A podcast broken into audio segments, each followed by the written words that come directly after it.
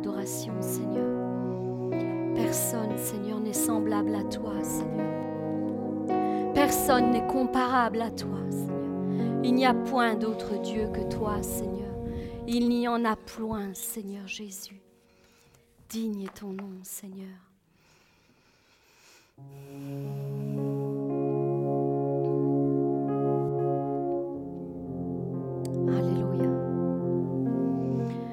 La prière que Dieu a déposée sur mon cœur pour la bénédiction pour ce mois d'octobre.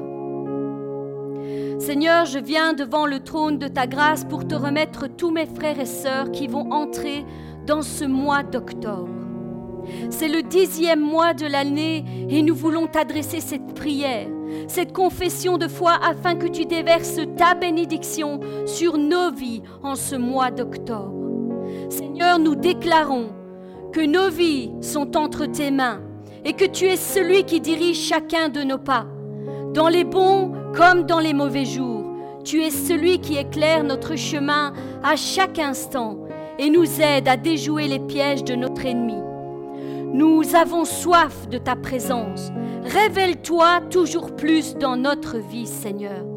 Mes bien-aimés, associez-vous avec cette prière pour votre propre vie. Octobre, c'est O comme obstacle. Consolez, consolez mon peuple, réconfortez-le. C'est urgent, dit votre Dieu. Parlez au cœur de Jérusalem et criez-lui que sa servitude est finie. Criez-lui qu'elle en a fini avec les travaux forcés et qu'elle a purgé, purgé sa peine, qu'elle a reçu de la main de l'Éternel au double de tous ses péchés. Oui, le Seigneur lui a fait payer le prix complet de toutes ses fautes. J'entends une voix crier au loin, Préparez, préparez dans le désert un chemin pour l'Éternel. Ouvrez un chemin au Seigneur dans cet espace aride, sec et brûlant. Aplanissez et frayez une route pour votre Dieu. Qu'on relève le niveau des vallées et qu'on abaisse les montagnes et les collines. Qu'on change les reliefs en plaine et les hauteurs en larges vallées.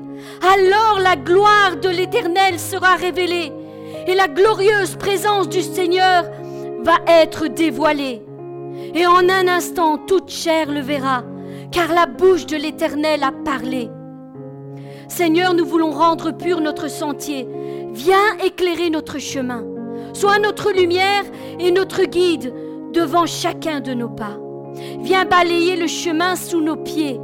Enlève tout obstacle qui vient pour nous faire chuter, pour nous dérouter et nous emmener à la perdition loin de ta volonté. Que tout obstacle soit dégagé de notre route que tout piège soit dévoilé et tout projet de l'ennemi soit déjoué au nom puissant de Jésus-Christ, ainsi que tu l'as déclaré dans ta parole. Je ferai marcher les aveugles sur un chemin qu'ils ne connaissent pas. Je les conduirai par des sentiers qu'ils ignorent. Je changerai devant eux les ténèbres en lumière et les endroits tortueux en plaine. Voilà ce que je ferai. Je ne les abandonnerai point. Je marcherai moi-même devant eux. J'aplanirai les pentes. Je mettrai en pièces les portes de bronze et je briserai les verrous de fer. Et je te donnerai les richesses cachées et les trésors déposés dans les lieux secrets pour que tu saches que c'est moi, l'Éternel, moi qui t'appelle par ton nom, moi le Dieu d'Israël. Seigneur, sois notre chemin. Sois le gardien de nos cœurs et le protecteur de nos vies. Fais-nous grâce de pouvoir marcher sur le sentier des justes. Fais entendre ta voix du haut des cieux et déclare-nous cette merveilleuse parole. Toi, peuple de Sion, toi qui vis à Jérusalem, toi qui ne, tu ne pleureras plus jamais. Quand tu m'appelleras, je serai bien disposé. Et dès que j'entendrai, je t'entendrai, je te répondrai je t'accorderai du pain et de l'eau nécessaires pour ta marche. Quand tu devras aller à droite ou à gauche, tu entendras ces mots prononcés derrière toi. Voici, voici le chemin que tu dois suivre. Je vais t'instruire et t'indiquer le chemin que tu devras emprunter. Je serai ton conseiller et mes yeux seront toujours sur toi. Aucun obstacle ne tiendra devant toi. Et celui qui te le tendra, il tombera lui-même. Oui Seigneur, tu es pour nous un protecteur. Si tu as choisi le Dieu très haut comme abri, aucun mal ne peut te toucher, aucun malheur ne peut approcher de ta maison. Le Seigneur donnera l'ordre à ses anges de te protéger partout où tu iras. Ils te porteront dans leurs bras pour que tes pieds ne heurtent pas les pierres. Tu marcheras sans danger sur le lion et la vipère, tu écraseras le tigre et le serpent. Dieu dit, puisqu'il s'attache à moi, je vais le libérer, je vais le protéger, car il connaît mon nom. Et s'il fait appel à moi, je lui répondrai, je serai avec lui dans le malheur, je veux le délivrer, je veux l'honorer, je lui donnerai une vie longue et belle, je lui montrerai que je suis son sauveur. Oui Seigneur, octobre c'est aussi c'est, c'est comme courage. Donne-nous du courage Seigneur, ainsi que tu nous l'as déclaré. Ne t'ai-je pas donné cet ordre? Prends courage et tiens bon. Ne crains rien et ne te laisse pas effrayer, car moi, l'Éternel ton Dieu, je serai avec toi dans tout ce que tu entreprendras. Fortifie-toi et prends courage, car tant que tu vivras, personne ne pourra te résister. Car je serai avec toi comme j'ai été avec Moïse. Je ne te délaisserai pas et je ne t'abandonnerai pas. Prends donc courage et tiens bon. Sois courageux, car mes yeux sont sur toi et mes oreilles sont attentives à tes cris. Prends donc courage, sois fort et tiens bon. Ne crains rien et ne te laisse pas effrayer par tes problèmes et tes difficultés, par tes épreuves et tes combats. Oui, prends courage, quel que soit ton adversaire, car l'Éternel ton Dieu marche lui-même avec toi. Il ne te délaissera pas, il ne t'abandonnera pas. Alors, celui qui avait l'aspect d'un homme me toucha et me fortifia. Puis il me dit, Sois sans crainte, bien-aimé de Dieu, que la paix soit avec toi. Fortifie-toi et prends courage. Et pendant qu'il me parlait, je repris des forces et je lui dis, Que mon Seigneur parle, car tu m'as fortifié. Seigneur, ravive en nous notre courage dans toutes nos détresses et dans toutes nos faiblesses, soit notre force et notre assurance en tout temps. Oui, Seigneur, octobre, c'est aussi T. T comme toujours. Toujours. Prenez garde que personne ne rende à autrui le mal pour le mal, mais poursuivez toujours le bien. Soit entre vous, soit envers tous.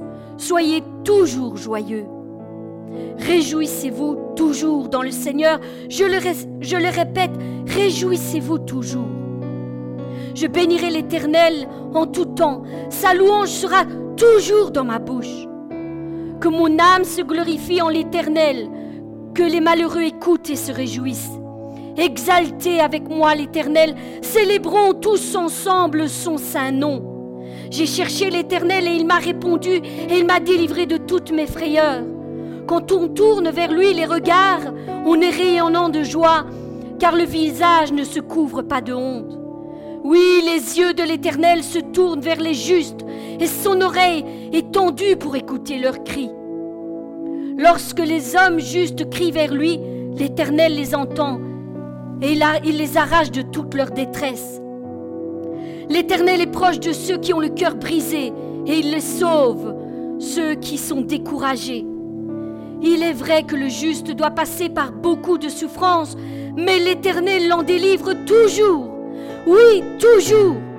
Mon frère, ma sœur, si tu as fait ce qui est bien et si tu t'accordes avec la parole de Dieu, l'Éternel sera toujours ton guide. Il pourvoira à tous tes besoins dans les déserts arides. Il te fortifiera toujours. Et tu ressembleras à un jardin bien arrosé à une source d'eau vive, aux eaux intarissables.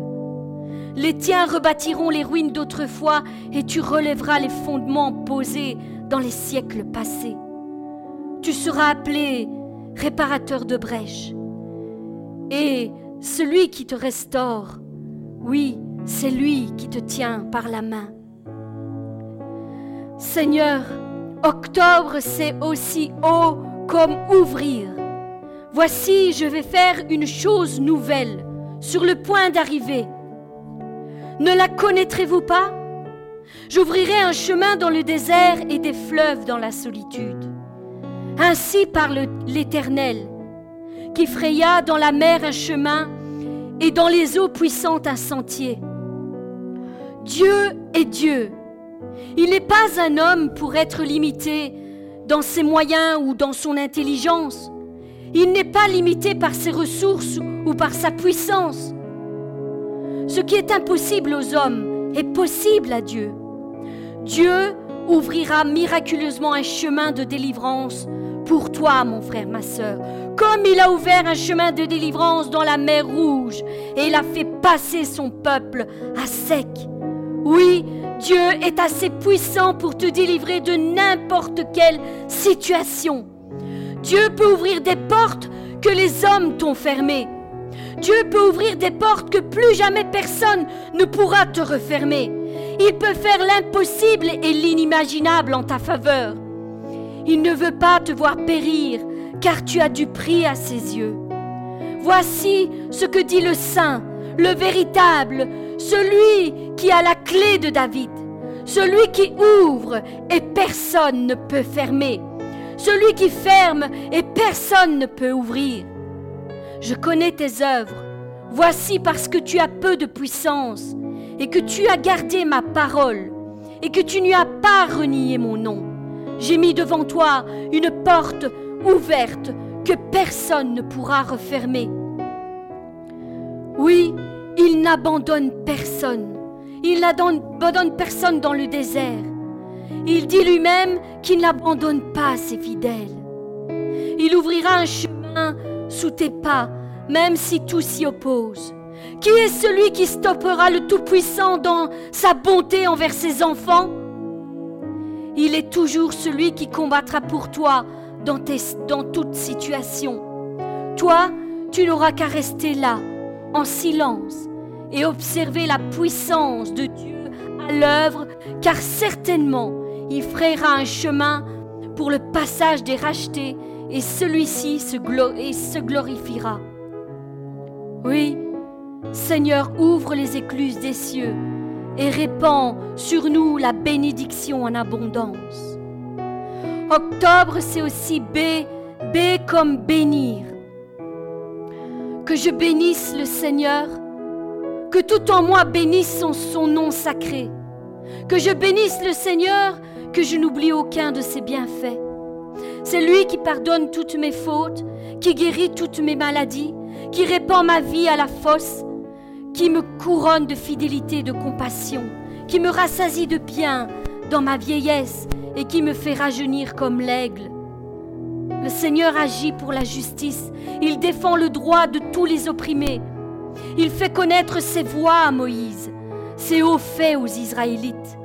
Le Seigneur est compatissant et clément, patient et grand par sa fidélité. Il n'accuse pas sans cesse, il ne garde pas rancune pour toujours. Il ne nous traite pas selon nos péchés. Il ne nous rend pas selon nos fautes. Autant le ciel est élevé au-dessus de la terre, autant sa fidélité est forte et au-dessus de ceux qui le craignent.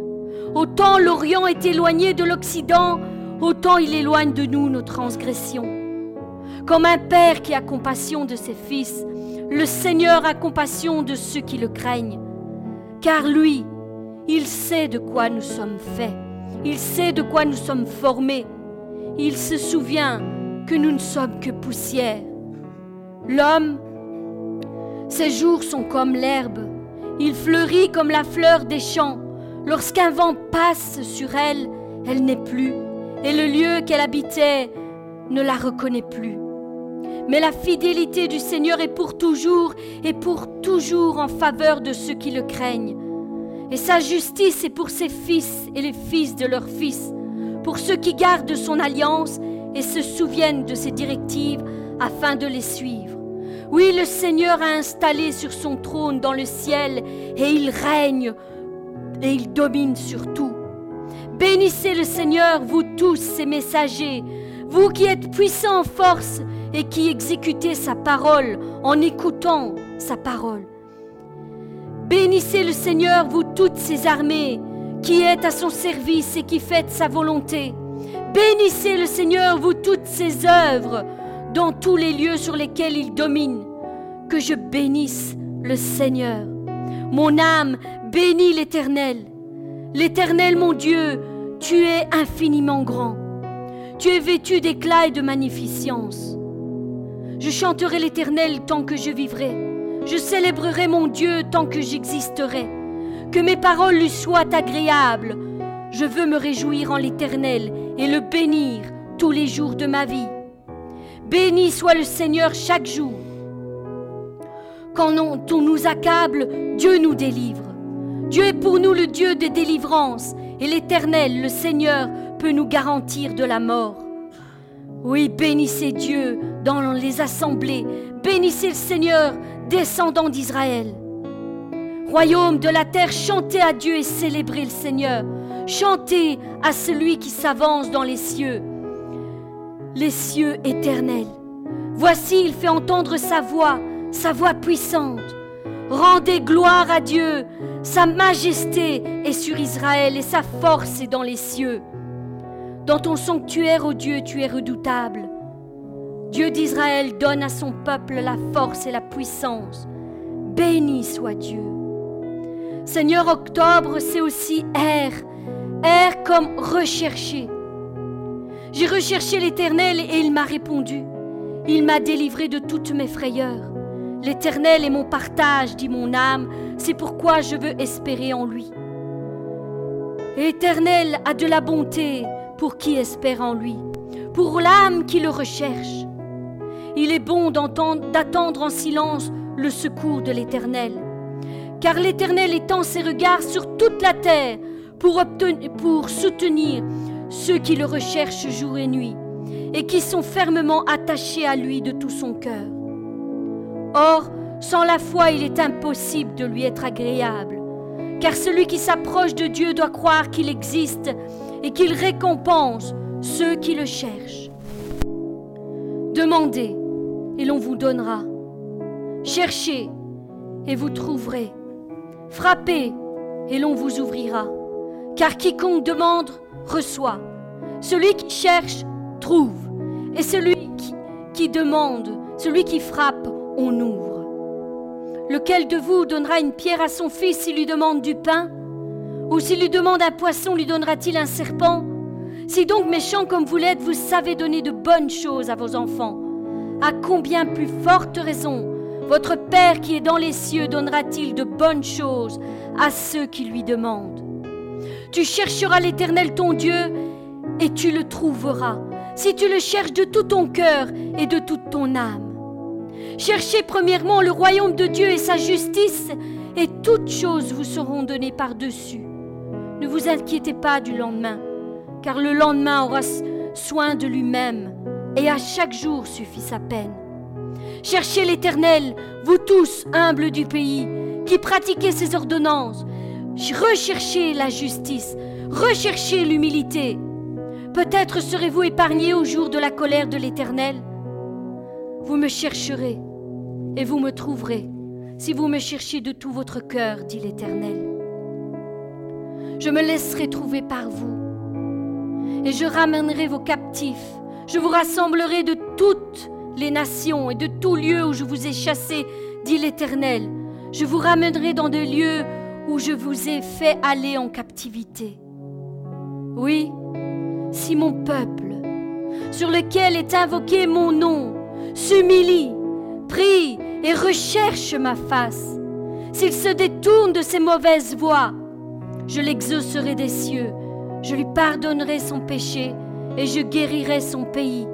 Mes yeux seront toujours ouverts et mes oreilles seront attentives à la prière qu'il fera en ce lieu. Seigneur, octobre, c'est aussi eux comme espérance. Espérance. Seigneur, que l'innocence et la droiture me protègent quand je mets mon espérance en toi. Voici ce que je veux repasser dans mon cœur, ce qui me donnera de l'espérance. Les bontés de l'Éternel ne sont pas épuisées, ses compassions ne sont pas à leur terme. Elles se renouvellent chaque matin. Oh, que ta fidélité est grande, Seigneur, éternel est mon partage, dit mon âme. C'est pourquoi je veux espérer en lui. L'Éternel a de la bonté pour qui espère en lui, pour l'âme qui le cherche. Il est bon d'attendre en silence le secours de l'Éternel.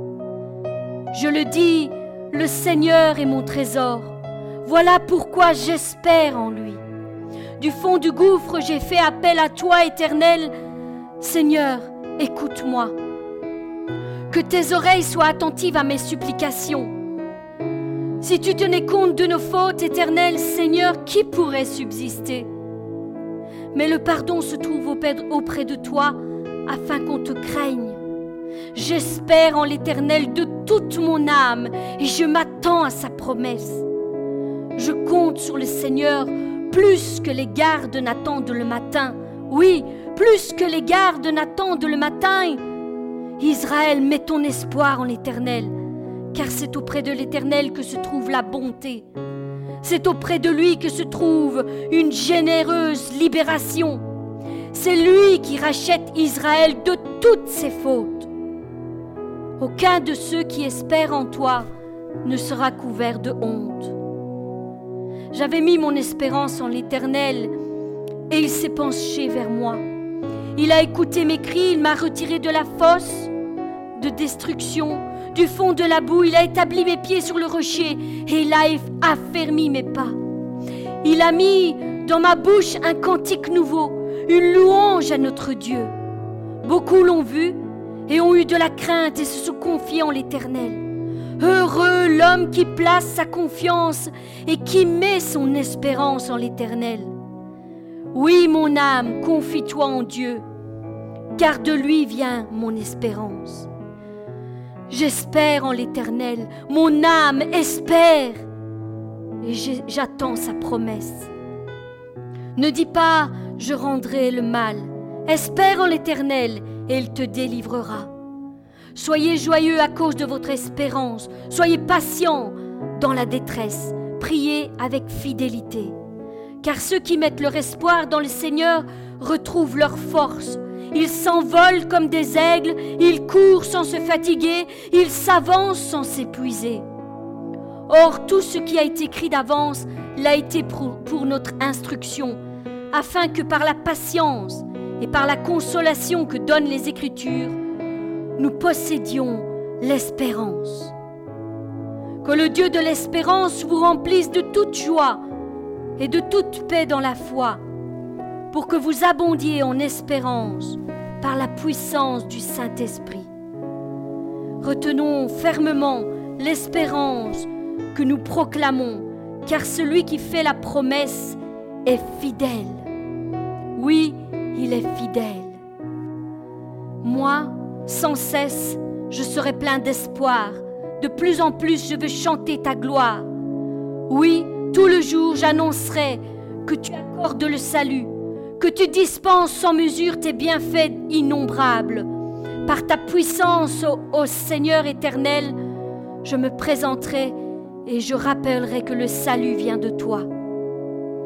Espère en l'Éternel, fortifie-toi et que ton cœur s'affermisse. Oui, espère en l'Éternel. Israël, mets ton espoir en l'Éternel, dès maintenant et à jamais. Seigneur, que ta parole s'accomplisse sur nos vies encore tout au long de ce mois d'octobre. Nous nous en remettons à toi. Fortifie-nous et encourage-nous personnellement dans tous les domaines de notre vie ajoute ce qui nous manque et retranche tout ce qui ne te plaît pas. Fais-nous la grâce de pouvoir toujours marcher avec force et courage, avec assurance et autorité en toutes circonstances. Ouvre notre marche, sois notre avant-garde et sois notre protecteur en tout temps. Ferme toutes les portes que l'ennemi tentera d'ouvrir devant nos pas afin de nous faire tomber qu'il soit lui-même victime de ses propres pièges. Déverse sur nous une pluie abondante de bénédictions et comble chacun de tes enfants de tous tes bienfaits. Fais-nous grâce afin que jamais nous nous lassions de te chercher, de rechercher ta face, rechercher ton conseil, rechercher tes directives, rechercher ta volonté pour nos vies. Ranime la flamme de l'espérance afin que jamais elle ne s'éteigne. Que notre foi et notre confiance soient fondées sur toi et uniquement sur toi. Oui Seigneur, bénis-nous tous ensemble, abondamment, infiniment et bien au-delà de tout ce que nous pensons ou même imaginons, au nom de Jésus-Christ. Amen. Louange et gloire à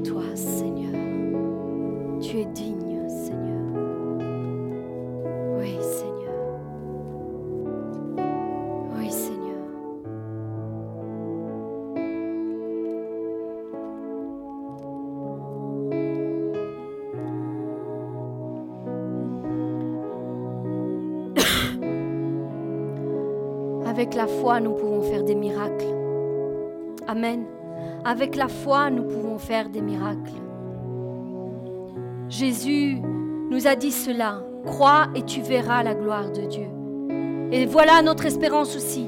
Nous savons que si nous mettons notre foi, notre confiance en l'Éternel, nous savons que quelque chose de spécial va se passer. Parce que Dieu exauce toujours la foi qu'il honore. Dieu exauce toujours. Nous avons d'innombrables exemples dans la parole de Dieu. Dieu exauce toujours la foi que nous mettons en lui.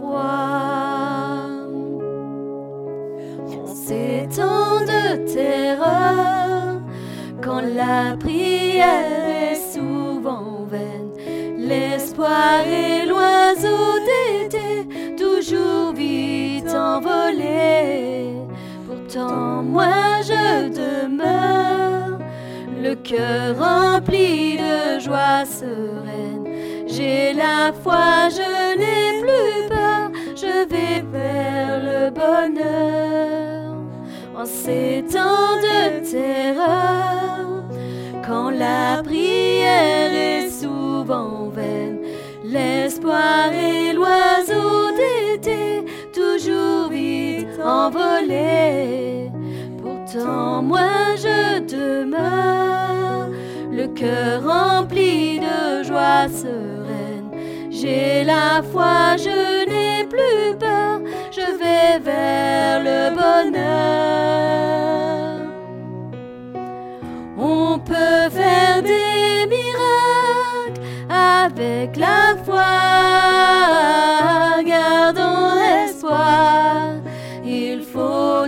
Y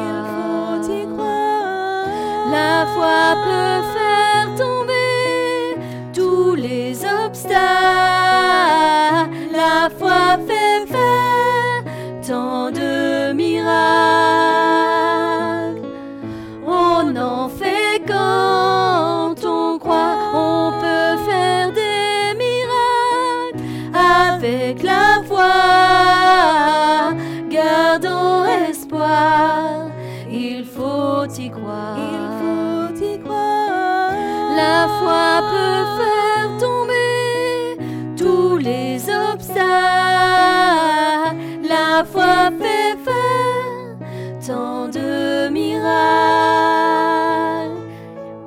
On en fait quand on croit. La foi peut faire tomber tous les obstacles.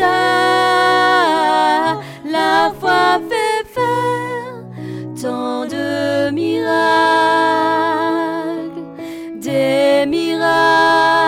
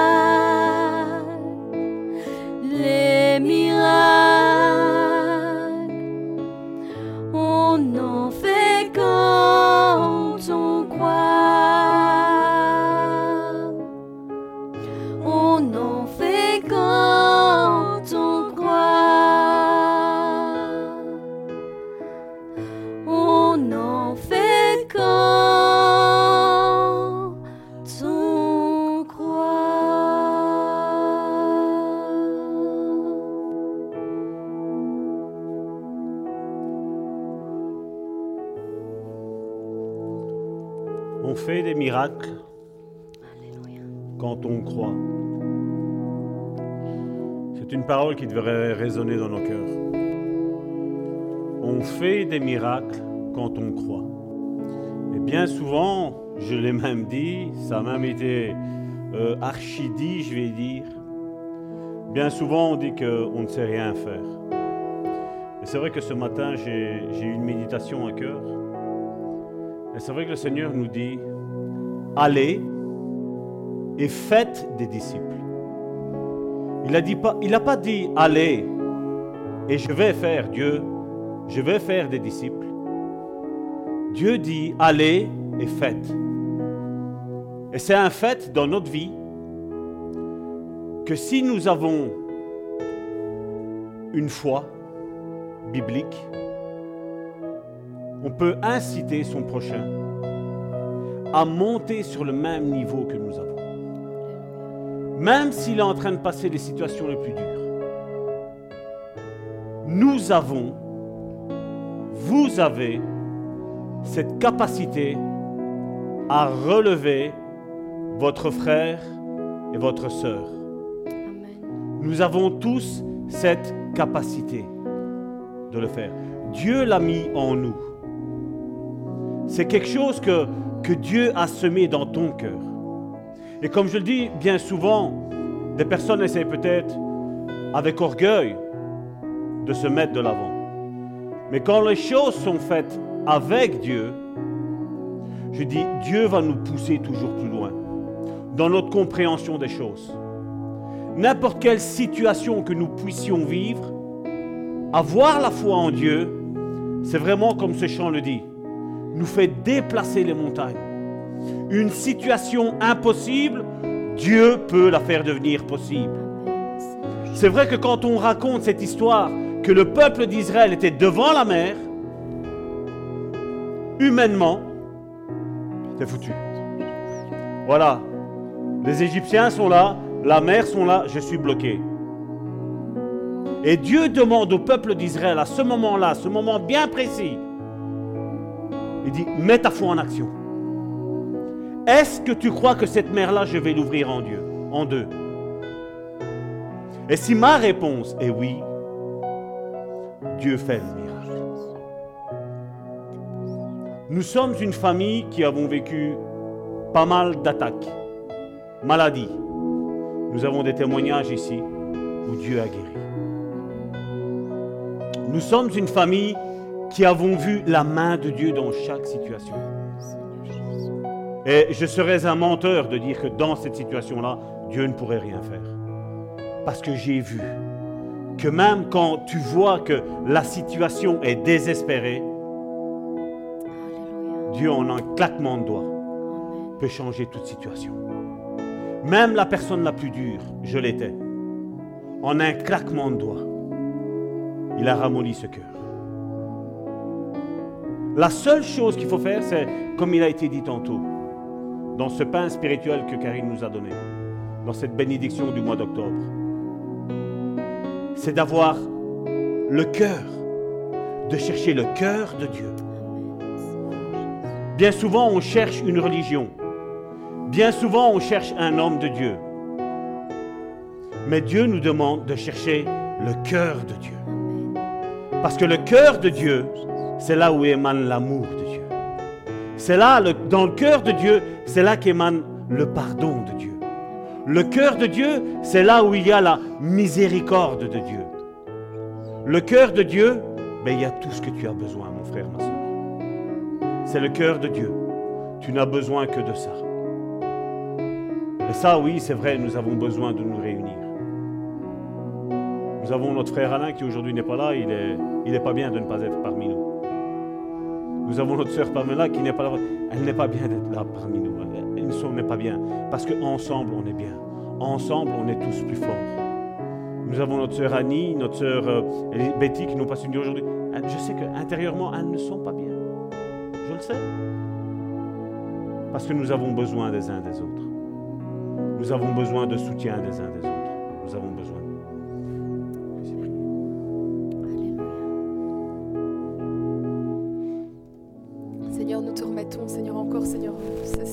Parole, Seigneur, cette prédication entre ta main, Père. Te demandons, Seigneur, que, que vraiment tu parles à chacun d'entre nous, Seigneur, ne fût-ce qu'une parole, Seigneur. Tu connais nos vies, Seigneur. Et tu sais, Seigneur, selon chacun, Seigneur, a besoin d'entendre, Seigneur. Que nos cœurs, Seigneur, soient disposés, ouverts, Seigneur, et nous en remettons à toi, Seigneur. Merci pour tout, Jésus. Amen. Amen. Amen. Soyez tous les bienvenus. Vous êtes dans la maison de notre Papa céleste, celui qui nous a créés avec nos qualités et avec nos défauts. Il nous a créés tels que nous sommes. Il nous aime tels que nous sommes. Et je bénis Dieu pour la vie de tout un chacun. Merci à nos amis qui sont sur, euh, sur le net, ceux qui vont nous suivre aussi à travers WhatsApp, où ces prédications sont tout le temps données. Tout ce qui est fait, tout est donné euh, gratuitement, parce que pour nous, nous avons compris une chose, c'est gratuitement vous avez reçu, gratuitement donné, point barre, et c'est tout. Nous allons toujours continuer cette, euh, cette pensée sur le livre de Malachie, donc avec ces portes qui sont ouvertes. Et nous allons voir, donc nous avons vu que dans un premier temps, il y avait, on va mettre le premier passage qu'on avait, Jenny. Lequel de vous fermera les portes?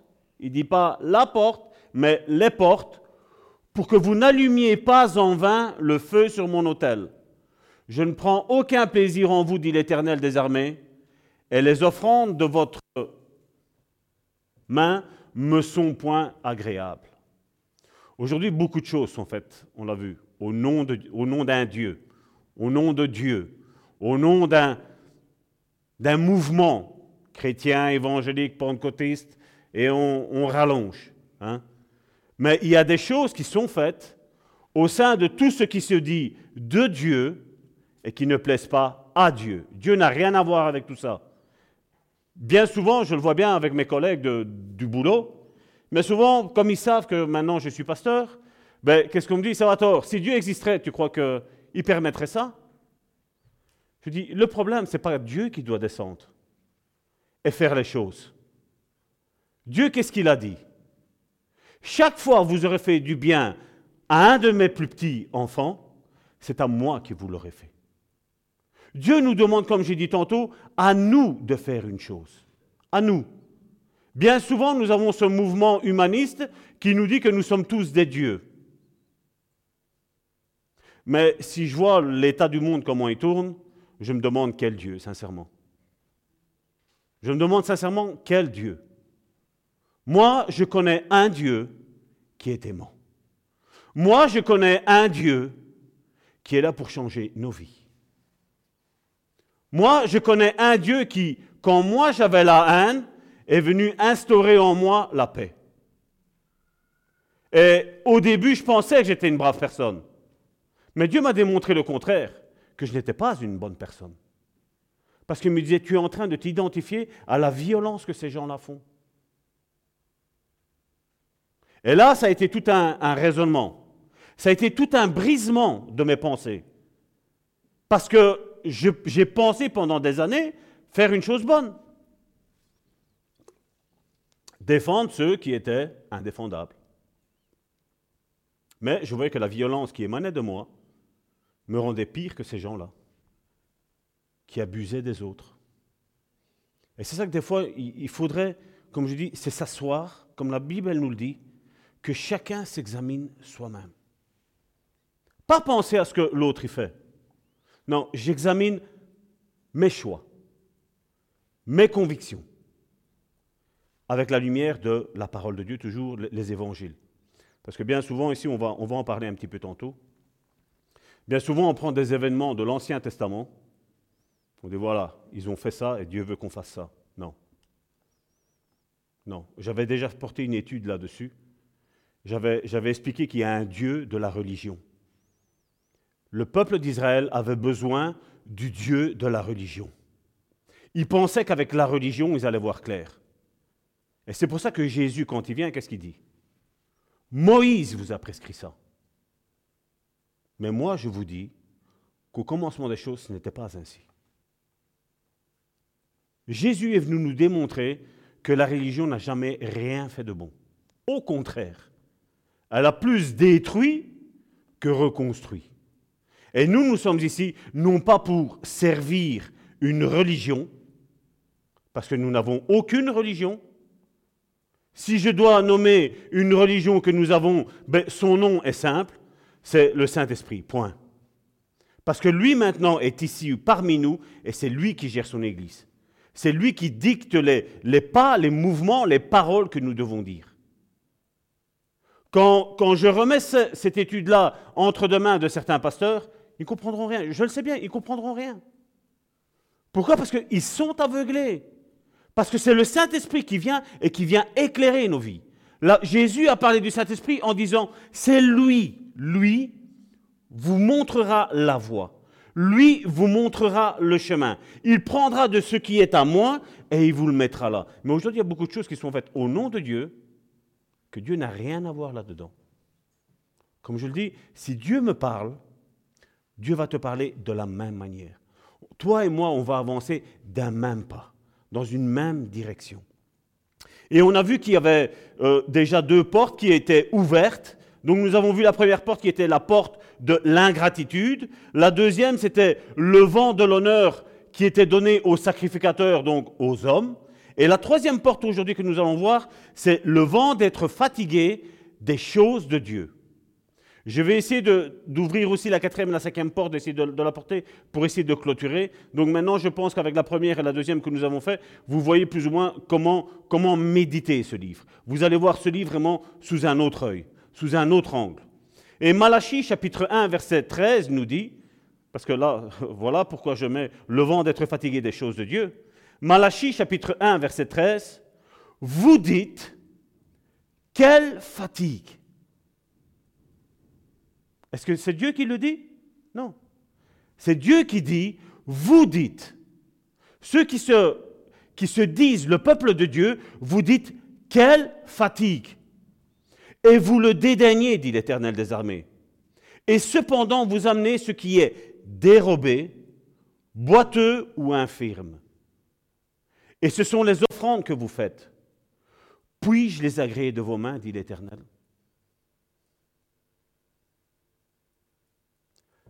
C'est un argument qui, je sais que si je vais parler à certains pasteurs de comme je vais parler aujourd'hui, je me fais lapider. À coups de pierre, si je traverse un passage pour piétons, je me fais écraser. Mais moi, ce qui m'intéresse, le plus important, c'est ce que Dieu pense de moi. Ce que les hommes pensent de moi, je vous dis sincèrement, j'en ai rien à cirer. Ce qui, ce qui nous intéresse à nous, c'est de savoir le conseil de Dieu. Qu'est-ce que Dieu nous conseille pour ma vie, pour ta vie, pour notre vie en tant qu'Église? C'est ça qu'on doit rechercher. Donc il dit, vous me donnez ce qui est dérobé, donc ce qui est volé, boiteux ou infirme. Il y avait quelqu'un qui venait ici, et à un moment donné, il m'a dit, écoute, euh, Salvatore, je vais faire, il m'a expliqué un petit peu quelque chose. Il dit, et je vais donner la dîme de ce que de ce que je vais avoir. Je vais vous dire sincèrement, j'ai eu, des frissons. Pas dans le sens où je ressentais la, la présence de Dieu, mais je disais, Seigneur, je dis, dans cette église, cet argent-là, je n'en veux pas. Je n'en veux pas. Parce que comme vous le savez, je travaille. Je n'ai pas besoin qu'on me paye un salaire. Je vais travailler, comme je dis. Et ce ce ministère que je fais, pour moi, c'est un ministère de compassion. C'est vraiment c'est une passion que j'ai.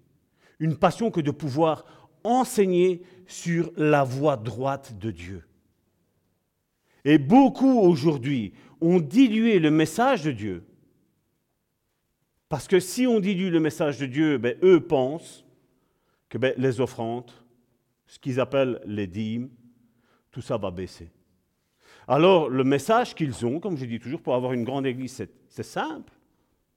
Il nous faut des bons batteurs, des bons pianistes, des bons chanteurs. Hein. Alors, des, personnes qui acclament, je veux dire, au sein du peuple de Dieu. Et là, tout le monde, étonnamment, on ressent soi-disant une présence de Dieu. Mais moi, je veux dire, Dieu n'est pas dans ça. Dieu n'a pas besoin qu'on crée une atmosphère. Dieu est présent, point. Avec nos qualités, avec nos défauts, la présence de Dieu est là. Dieu est venu me chercher à moi alors que j'étais pécheur. Donc je n'ai pas besoin, comme je dis, ce n'est pas que je suis en train de dire qu'il ne faut pas se sanctifier, ce n'est pas ça que je veux dire. Je n'ai pas besoin de me sanctifier pour sentir plus la présence de Dieu. Mais je me sanctifie parce que j'ai compris ce que Christ a payé pour moi à la croix.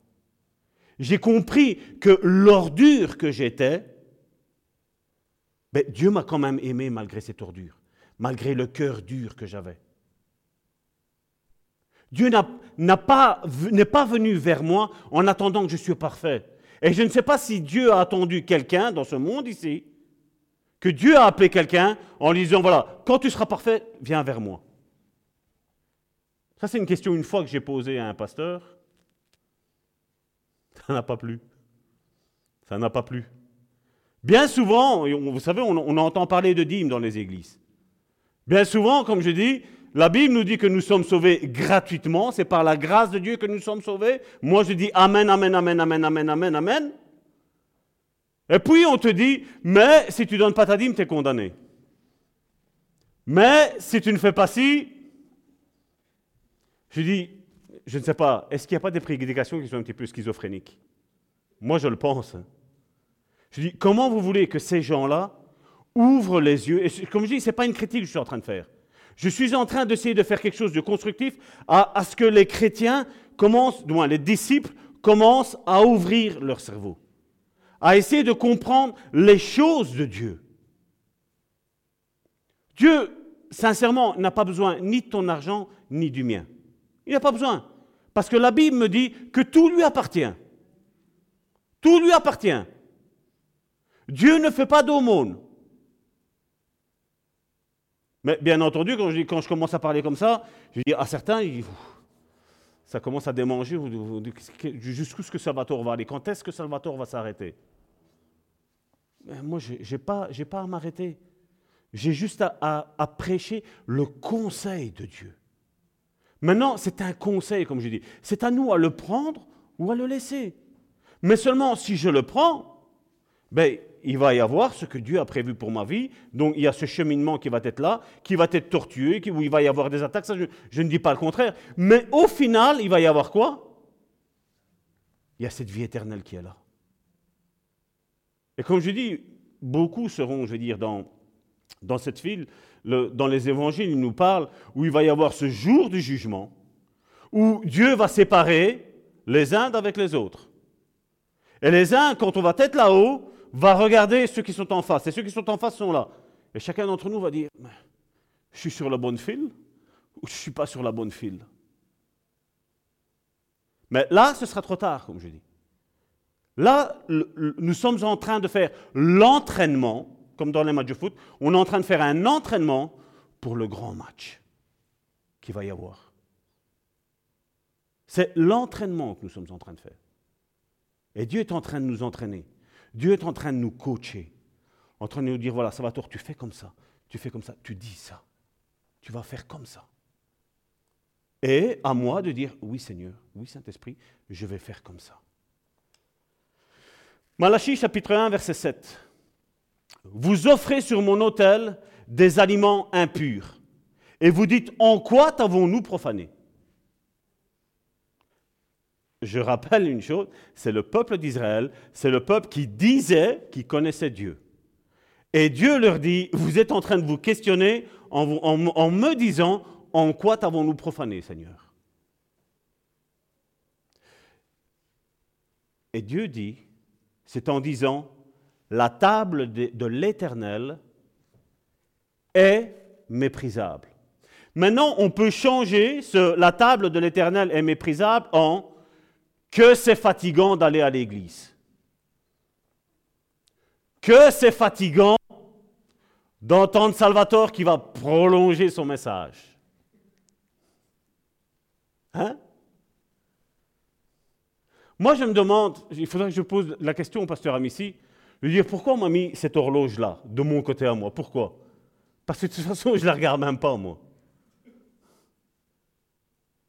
on aurait dû même tourner cette, horloge, la mettre là, comme ça vous savez vous l'heure. Mais de toute façon, je, vais le voir tout de suite au visage. Mais pas ici, je sais bien. Ah, j'ai mon frère qui me fait. on a encore le temps, mon frère. Tu vas avoir une tendinite au doigt. C'est vrai que beaucoup de chrétiens sont fatigués. Et là, je ne parle pas de la fatigue physique.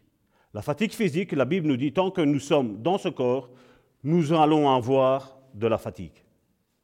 Je veux dire, moi, je travaille à pause. D'autres travaillent dans le bâtiment. D'autres travaillent à démarcher. D'autres travaillent dans toutes sortes de, de boulots. Parce que, comme je dis, ben, des fois, on pense que quelqu'un qui est derrière un écran de PC, ben, c'est à l'aise. Il ne se fatigue pas. Mais croyez-moi bien, tous les métiers sont fatigants. Je veux dire, l'homme n'avait pas été créé à la base pour travailler. L'homme a été créé à la base pour louer Dieu, pour remercier Dieu, pour rendre un culte à Dieu. Ça, c'est la base. Puis nous, nous savons la chute. La chute, l'homme lui a dit, voilà, maintenant c'est à la sueur de ton front que tu vas travailler et tu vas être fatigué. Et tout le monde dit, ouais, mais mon grand-père Adam, euh, moi, j'ai plus rien à voir avec lui. Les générations sont passées, euh, je sais, mais malheureusement, nous voyons encore les conséquences ici. Comme je dis, mais il y a, un danger. Il y a un danger, comme je dis toujours, moi-même, j'essaye d'étudier mon corps, comment il est. C'est que quand il y a trop de fatigue, à un moment donné, il va, falloir savoir s'arrêter. À un moment donné, il va falloir savoir dire, oh, stop. Parce que vous savez, un problème dans le physique peut vite rentrer dans l'âme et peut vite rentrer dans l'esprit après. Nous sommes, toi et moi, nous sommes faits d'un esprit, d'un corps et d'une âme. Nous ne sommes qu'une seule personne, mais nous avons trois entités. Nous sommes trois états spirituels. Hein, euh, et nous devons préserver ça. Comme je dis, il faut travailler, parce que la Bible dit que celui qui ne veut pas travailler, ben, qui ne mange pas non plus. Donc, il faut travailler, comme je dis, on a, en tant qu'homme, nous avons la responsabilité. Je sais bien que les féministes vont être un petit peu mécontents, mais ce n'est pas mon problème. Je veux dire, nous, en tant qu'hommes, nous avons la capacité de pourvoir aux besoins de la famille. Maintenant, la femme, ce qu'elle devrait faire, bibliquement parlant, c'est plutôt, la Bible nous explique, ben, s'occuper des enfants, s'occuper des tâches ménagères. Et je crois que si le monde aurait resté dans cette optique-là, je crois que tout le monde aurait eu du travail et je crois qu'il n'y aurait pas eu de crise. Mais maintenant, comme je dis, c'est mon avis. Comme je dis, moi je peux vous dire les choses qui sont bibliques. Les choses qui ne le sont pas, moi je ne veux imposer quoi que ce soit à qui que ce soit. Comme je dis, mais je dis, quand il y a ça, nous avec notre femme, c'est ce qu'on a fait comme choix. Je veux dire, au début de notre mariage, on s'est regardé avec ma femme, on a dit qu'est-ce qu'on fait? Je ne sais plus si, elle travaillait déjà à ce moment-là. Non, elle me dit que non. Donc elle ne travaille pas et j'ai dit voilà. Maintenant on est mariés, ben, le but d'être marié, c'est de fonder une famille. Qu'est-ce qu'on fait? On commence à fonder la famille et après on fait ce qu'il y a à faire. Mais si on commence à fonder la famille, les enfants ils doivent avoir une éducation. Et comme j'ai dit, l'éducation, ce n'est pas mes parents qui peuvent l'apporter, ce n'est pas mes arrière-grands-parents qui peuvent l'apporter. L'éducation, ce sont les parents qui l'apportent. Et ce sont des valeurs, malheureusement, qui aujourd'hui se sont perdues. Et aujourd'hui, quand je dis, quand on regarde dehors, ben on voit le fruit. On voit le fruit. C'est vrai que je, je suis dans, un, dans, une usine où tout le monde me dit, Salvatore, si on ne travaille pas deux aujourd'hui, c'est dur. C'est vrai. Je suis tout à fait conscient. Mais moi, j'ai vu une chose, c'est étonnant, avec Dieu, c'est pas parce qu'on va travailler à deux qu'on sera mieux. Un exemple, regardez, je vais vous dire quelque chose. Cette semaine-ci, j'ai travaillé d'après-midi. Et ma femme travaille du matin. Cette semaine-ci, ben, on ne s'est même pas vu. Et ça, comme je dis, c'est bon qu'on est dans le Seigneur. Parce que combien de couples aujourd'hui, à cause de ça, divorcent? Combien de couples divorcent parce que, voilà, au soir, le mari n'est pas dans son lit et il est en train d'aller travailler Combien de couples divorcent juste à cause de ça? Tout le monde ne travaille pas 7, 3,5, 8, 5, tout le monde ne travaille pas comme ça. Mais on voit qu'aujourd'hui, c'est un, c'est un phénomène qui vient juste pour une seule chose, la destruction du couple. On nous a mis dans un système aujourd'hui de consommation. Il faut toujours plus, toujours plus. Nouvelle technologie. C'est ce qu'on a aujourd'hui. Et regardez, c'est l'esclavage moderne aujourd'hui. Combien aujourd'hui sont en train de travailler, de s'acharner dans le travail, et pour finir, tout compte fait, regardez. Comme je dis, il n'y a qu'à regarder nos stars, parce que je sais que je, je vais peut-être détruire un concept que beaucoup ont. Si l'argent serait la source de tout le bonheur, pourquoi les stars, celles qui, par mois, des fois, quand je regarde leur salaire pour avoir fait un film, et je regarde mon salaire, je vais travailler toute ma vie, j'aurai jamais ça. Pourquoi au final, ils vont se suicider? Dites-moi un petit peu, qu'est-ce qui leur manquait? L'argent ne t'apportera jamais l'amour que ta femme ou ton mari puisse t'apporter. Jamais. L'argent ne t'apportera jamais l'amour que tes enfants peuvent t'apporter ou que toi tu peux apporter à tes enfants. Jamais. Et aujourd'hui, pourquoi on travaille? Je travaille, donc je, sais dans quelle situation vous êtes. Il y a des pasteurs, comme je dis, ben, ils sont tranquilles. On se met devant un pupitre, on prêche la dîme, les, fidèles donnent la dîme et eux, on est bien au chaud à la maison. Hein. Une petite prédication d'une demi-heure, parce que bon, apparemment, les chrétiens se fatiguent, mais ce n'est pas le cas ici. Hein. Ici, vous aimez bien, c'est comme l'église des actes. ils prêchaient toute la nuit. C'est ce que la Bible me dit. Hein. Mais aujourd'hui, comme je dis, ces pasteurs qui sont pour moi des bureaucrates, on va faire, voilà, on va dire que c'est 30 minutes, les cultes, voilà, tout doit être bien précis. Là. Ici, il n'y a rien de précis. Ici, comme je dis, ici, ce, qu'on ressent, laissez-vous libre. Parce qu'il y a, y a la présence du Saint-Esprit. Et si le Saint-Esprit a quelque chose à dire, laissons-le parler. Parce que c'est son Église, ce n'est pas la mienne. Il y a des vents qu'on apporte dans la vie de tous les jours, dans l'Église, et qui ont ôté l'enthousiasme. Comme je dis, combien de pasteurs aujourd'hui sont dépressifs, découragés, fatigués Mais moi, je dis, s'ils auraient eu une communion avec Dieu, avec Dieu, ils ne seraient jamais arrivés à ça. Jamais.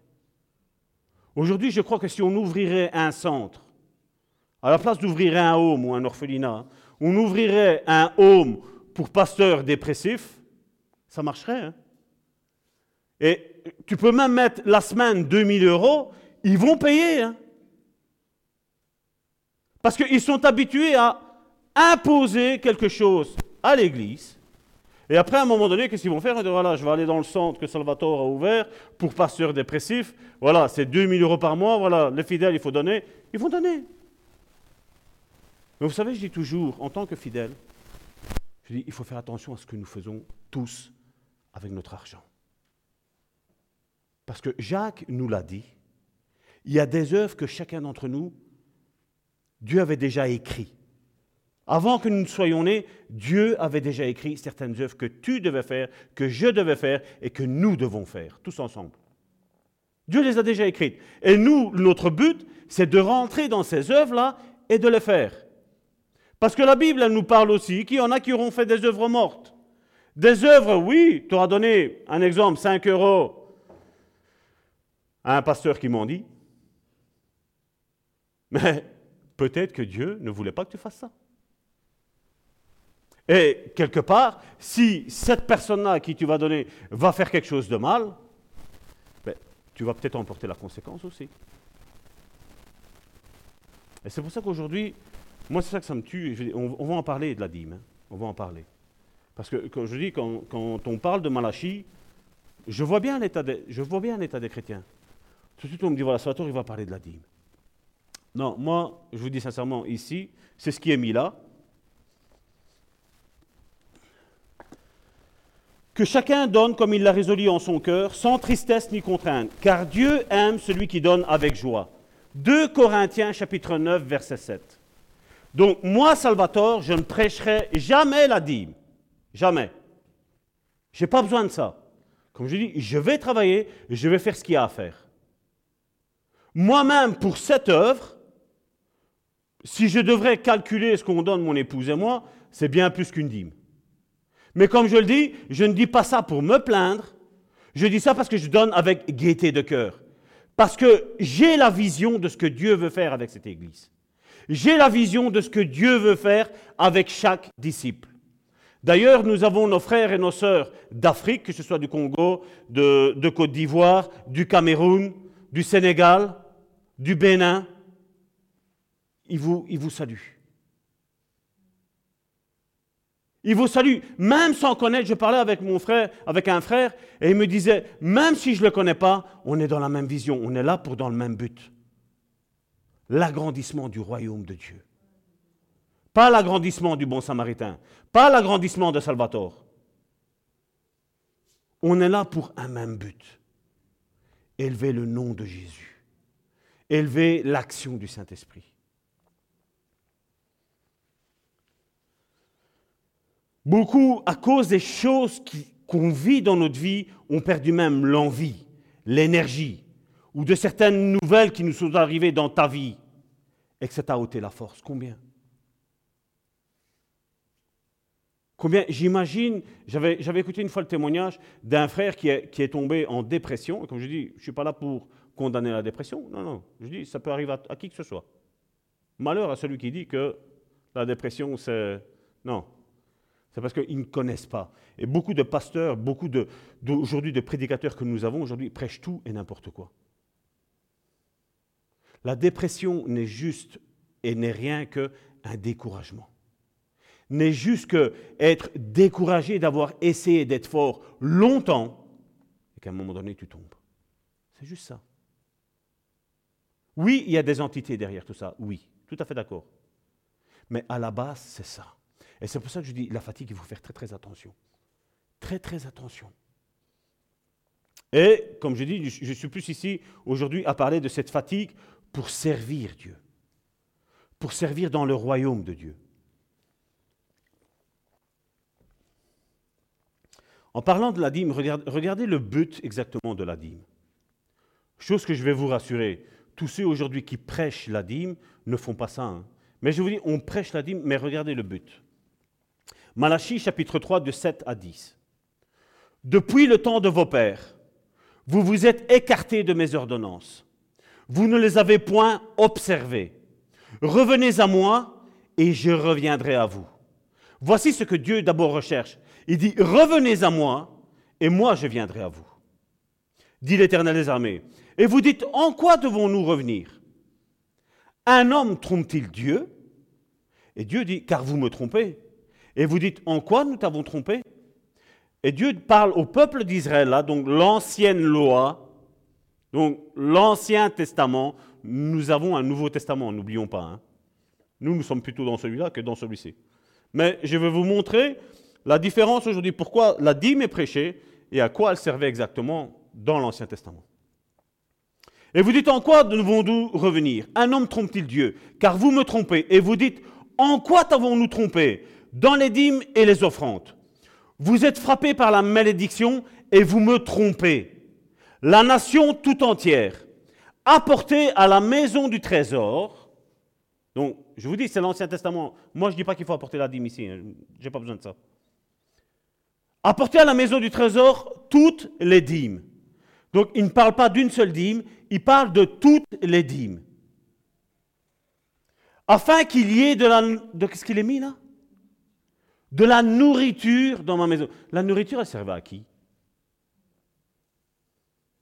C'est une question qu'il faut se poser. Je vous dis, moi, Salvatore, je questionne toujours la Bible. Afin qu'il y ait de la nourriture dans ma, dans ma maison. Mettez-moi de la sorte à l'épreuve, dit l'Éternel des armées, et vous verrez si je n'ouvre pas pour vous les écluses des cieux. Si je ne réponds pas sur vous la bénédiction en abondance. Et aujourd'hui, la dîme, elle est prêchée pour qu'un pasteur puisse, je vais quand même le dire, mais c'est rare ça, c'est quitte son boulot pour servir Dieu. Hein? Donc ça, c'est un but premier parce que voilà, maintenant, il faut payer le pasteur. Une autre chose, c'est que c'est la dîme qui est prêchée, le peuple s'appauvrit, et le pasteur, qu'est-ce qu'il fait? Lui, il s'enrichit.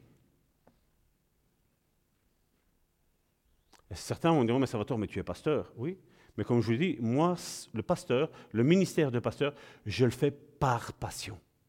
Je le fais par conviction. Je le fais par appel divin. Je ne le fais pas par l'appât du gain. Ça ne m'intéresse pas, moi, tout ça. Et il y a un vent qui souffre contre le zèle. Il y a un vent qui souffre contre l'enthousiasme. Il y a un vent qui souffre contre la force. Il y a un vent qui souffle contre la détermination des choses de Dieu. Il y a un vent qui souffle contre la vision de Dieu pour l'Église. Il y a un vent qui, qui souffle contre les ministres de Dieu qui sont, qui sont fatigués et dépressifs. Et on le voit aujourd'hui. Vous savez, avec Alphabet d'Afrique, donc, vous savez, donc, cette, organisation est englobée, je vais dire, dans le Bon Samaritain. Avec Alphabet d'Afrique, ben, la première année, nous avons fait, c'était des écoliers. Donc, nous avons choisi une école au Cameroun, nous avons envoyé de l'argent, et là-bas, qu'est-ce qu'ils ont fait? Voilà, je crois que c'était 250 personnes. vous allez voir sur le site, il y a le nombre exact d'enfants qui ont été scolarisés pendant un an. Donc, ça a été 250 enfants qui, pendant un an, ont été scolarisés là-bas au Cameroun. Puis nous avons prié pour cela, parce que comme je dis, moi, je ne fais rien sans prier. Nous avons prié pour cela, et Dieu nous avait inspiré, j'en avais fait part à, Sonia et à Romaric, ainsi qu'à mon épouse. Je dis, Dieu me met à cœur les veuves et les orphelins. Et nous avons contacté Romaric, j'ai dit, Romaric, j'ai dit, écoute, j'ai ça à cœur. essaye de trouver un orphelinat qui est là, et nous voulons bénir ça. Dieu ne m'avait pas dit tel pays, tel pays, rien. Dieu m'a dit, Salvatore, tu vas prier pour les orphelins. Et ce que j'ai fait, je me suis acharné dans la prière pour les orphelins. Et je remercie Dieu que non seulement nous avons été présents avec le frère Romaric là-bas, au, Cameroun, mais nous avons été présents que ce soit au Congo et que ce soit au Mali. Mali qui est, comme je l'ai dit la semaine dernière, un pays musulman. Et nous sommes une petite église. Pour moi, la vision de Dieu pour l'église, c'est ça. C'est que oui, on ne prêche pas la ici. Comme je dis, comme j'ai dit tantôt, chacun donne en étant joyeux, en disant voilà Seigneur, je donne pour l'avancement, pour la vision qu'il y a au sein du Bon Samaritain, pour la vision qu'il y a avec Alphabet d'Afrique. Parce que nous avons envie de sortir des personnes même si, comme je dis, on est une goutte, on n'arrivera peut-être pas, et je dis peut-être parce que j'ai la foi qu'on peut y arriver. Je vous dis sincèrement, j'ai la foi qu'on peut y arriver, qu'on peut assainir le monde entier. Mais tout seul, moi, je arriverai pas, je vous dis sincèrement. Peut-être que nous, ensemble, on n'arrivera pas. Mais je sais que d'autres vont se joindre au groupe. Je sais. Et tous ensemble, on va y arriver. Parce qu'avec la foi, comme on l'a dit, on peut faire des miracles. Moi, je ne suis pas en train de prêcher sur l'argent. Moi, je suis en train de prêcher pour les orphelins, pour les indigents. Je ne sais pas si vous avez vu ce documentaire qu'il y a eu, c'est la sœur Anne euh, qui est en France, à Tours, elle m'a envoyé dans un hôpital à Haïti. Il y a eu un reportage qui a été fait. Et là, ils ont pris une aide-soignante qui est en France. Ils ont dit, on va aller là-bas et on va voir dans quel état de misère il y a. C'est à pleurer. Il y avait cette, femme, cette jeune femme qui était là, qui, comme je dis, rien à voir avec Dieu. Rien à voir avec Dieu. Mais rien qu'à voir l'état déplorable dont le peuple haïtien était, elle s'est mise à pleurer. Les cadavres étaient parmi les gens malades. Et elle, elle était là, elle disait, mais chez nous, on les met dans une pièce à part. Elle dit, bon, mais si, il faut le temps que ça arrive. Une femme qui a juste été écrasée est décédée. Un simple coup, elle a fait une hémorragie, je ne sais pas ce qu'elle a fait.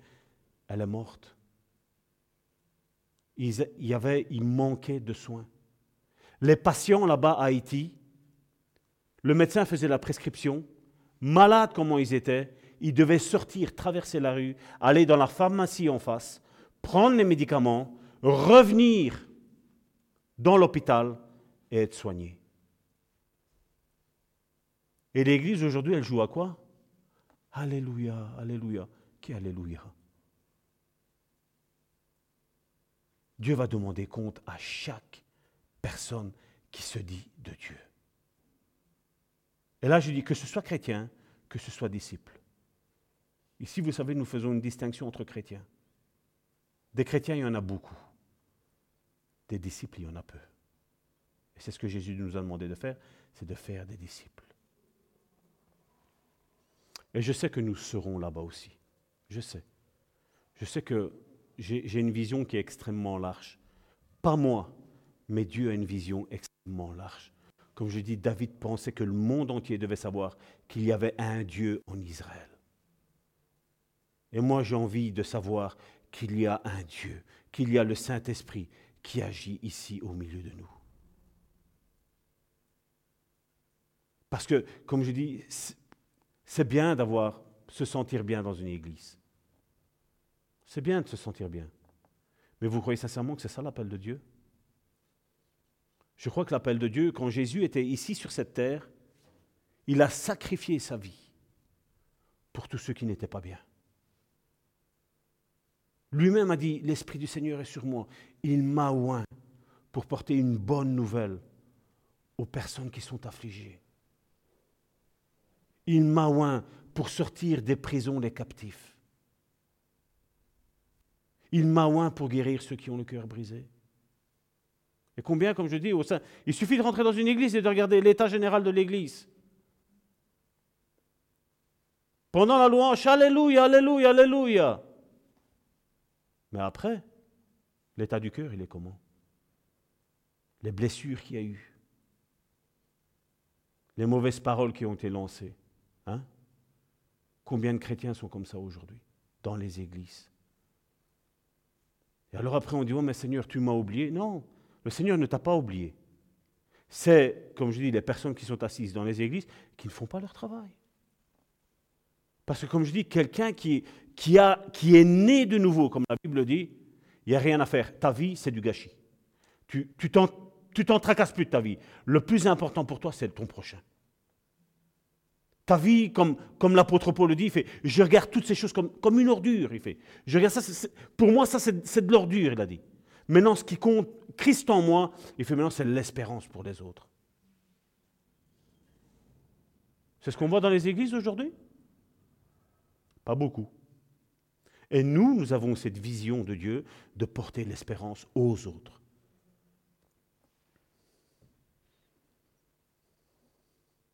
Combien de pasteurs aujourd'hui sont devenus si superficiels? Je parle de pasteurs, ce n'est pas que je veux, je veux détruire qui que ce soit. C'est parce que la Bible nous parle de sacrificateurs. Comme je dis, nous sommes tous des sacrificateurs. Je parle des pasteurs parce que voilà, aujourd'hui, c'est, comme je dis, c'est eux qui sont mis de l'avant.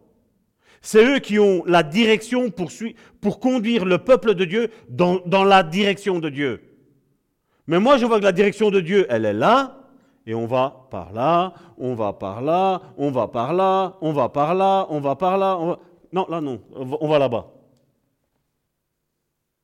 Le plus important pour moi et pour toi, mon frère, ma soeur, c'est d'être dans la direction de Dieu. Parce que toutes les autres choses, elles ne serviront à rien. Ce sera que chaos. Et nous avons besoin d'avoir cette pensée de Dieu, d'avoir le conseil de Dieu. Combien aujourd'hui, pour maintenir des fidèles dans les églises, doivent absolument faire rire? Combien doivent dire, voilà, Dieu va faire ci avec toi, Dieu va faire ça avec toi? Je me répète, je le sais, mais c'est ce qui arrive aujourd'hui. Dieu ne nous demande pas ça. La prédication de Jésus, vous savez comment elle était? Regardez dans Jean chapitre 6 à partir du verset 48 jusqu'à jusqu'à 71. Je suis le pain de vie, dit Jésus. Vos pères ont mangé la manne dans le désert et ils sont morts. C'est ici le pain qui est descendu du ciel, afin que celui qui en mange ne meure point. Je suis le pain vivant, dit Jésus, qui est descendu du ciel.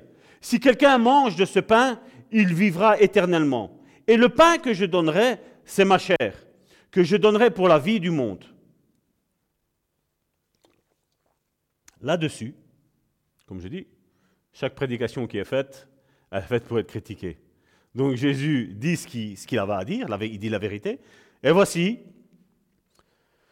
là-dessus les Juifs disputaient entre eux, disant, comment peut-il nous donner sa chair à manger? Jésus leur dit, en vérité, en vérité, je vous le dis, si vous ne mangez la chair du Fils de l'homme, et si vous ne buvez son sang, ça nous fait rappeler ce qu'on a fait la semaine dernière, hein, le repas du Seigneur. Hein, vous n'avez point la vie en vous-même. Celui qui mange ma chair et qui boit mon sang a la vie éternelle. Et je le ressusciterai au dernier jour. Car ma chair est vraiment une nourriture et mon sang est vraiment un breuvage. Celui qui mange ma chair et qui boit mon sang demeure en moi. Vous imaginez Il y a 2000 ans en arrière, Jésus qui est en train de parler, il dit, mais celui-là, il est cannibale, celui-là. Qu'est-ce qu'il est en train de nous dire là? Il ne voyait pas la vision que Dieu avait de l'Église, du corps de Christ. Celui qui mange ma chair et qui boit mon sang demeure en moi, et je demeure en lui. Comme le Père qui est vivant m'a envoyé, et que je vis par le Père, ainsi celui qui mange vivra par moi. Celui qui me mange vivra par moi. C'est ici le pain qui est descendu du ciel. Il n'en est pas comme vos pères qui ont mangé la manne et qui sont morts. Et là, comme je dis tout le temps, ce que je dis les pasteurs, on prend l'Ancien Testament pour justifier quelque chose que maintenant on vit. Jésus, là, il est en train de prendre un passage de l'Ancien Testament. Il dit, vos pères, ils ont mangé la manne, les cailles qui étaient là. le pain qui descendait du ciel. Il dit, vos pères, ils ont mangé ça, ils vont mourir. Ça, c'est ce qui est charnel. Mais il dit là, maintenant, Jésus dit, maintenant, ce qui est spirituel, il dit, c'est moi, Jésus. Je suis le Jésus. Je prends, je donne ma chair pour vous. Je vais verser mon sang pour vous. Et là, maintenant, à partir de ce moment-là, eux sont morts et ils sont enterrés. Il dit, lui, maintenant Jésus dit, celui qui va manger ma chair, celui qui va boire mon sang, il vivra éternellement. Là, on voit que Jésus prend un passage de l'Ancien Testament, et là, il le reporte au Nouveau Testament, de comment le comprendre sous l'onction du Saint-Esprit. Et aujourd'hui, il y en a beaucoup aujourd'hui qui sont pasteurs, tu vas leur expliquer ça. On ne comprend pas, ils ne vont même pas la prêcher. Parce que je ne comprends pas. Celui qui mange ce pain vivra éternellement. Jésus dit ces choses dans la synagogue, enseignant à Capernaum. Et voilà qu'est-ce qui se passe?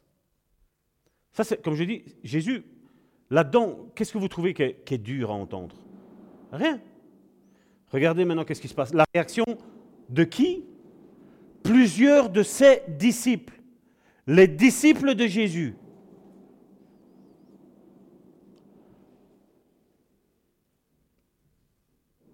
Plusieurs de ses disciples, après l'avoir entendu dire, cette parole est dure, qui peut l'écouter? Jésus n'était pas en train de prêcher pour caresser dans le sens du poil. Jésus n'était pas en train de prêcher pour manipuler les personnes. Jésus, ce qu'il avait à dire, il le disait. Plusieurs, après l'avoir entendu dire cette parole est dure, qui peut l'écouter? Jésus, sachant en lui-même que ses disciples murmuraient à ce sujet, leur dit, Cela vous scandalise-t-il? Je répète, Jésus dit, Cela vous scandalise-t-il? Et si vous voyez le Fils de l'homme monter où il était auparavant Trois petits points. Il y a un point d'interrogation et il y a trois petits points. C'est comme si Jésus leur a posé la question, on leur disait, ça vous scandalise? Et Jésus a laissé un blanc. Il attendait une réponse de leur part. Et personne n'osait murmurer. Et Jésus dit, c'est l'esprit qui vivifie. La chair ne sert à rien. Les paroles que je vous ai dites sont esprit et vie. Et c'est ce qu'il disait. Ils ont mangé la manne, ils sont morts. Moi, celui qui va boire mon sang, celui qui va manger ma chair à travers le repas du Seigneur, lui vivra éternellement et n'ont rien compris. Les paroles que je vous ai dites sont esprit et vie, mais il en est parmi vous quelques-uns qui ne croient pas. Car Jésus savait dès le commencement qui était de ceux qui ne croyaient point. Ce n'est pas mis au singulier. Ça ne parle pas que de, Judas. Ça parle de plusieurs qui étaient ses disciples, entre guillemets. Il les savait, tous ceux qui étaient à côté, à côté de lui. Et comme je disais tantôt, quand on m'a dit ça avec l'argent, j'ai dit Seigneur, non. Pas d'argent souillé dans ton église. Pas dans mon église, dans ton église. Qu'est-ce qui s'est passé? Ben, Il s'est passé qu'à un moment donné, j'ai dit à ma femme, je dis, écoute, je dis, cette personne-là vient, elle a une tendinite à la main, elle nettoyait le, le WC.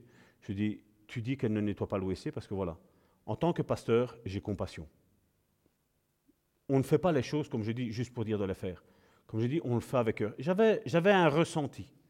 Je ne savais pas qu'est-ce qui allait se passer derrière exactement, mais j'avais un petit doute. Et c'est ce qui s'est passé. Ma femme dit, voilà, je vais prendre, je vais nettoyer.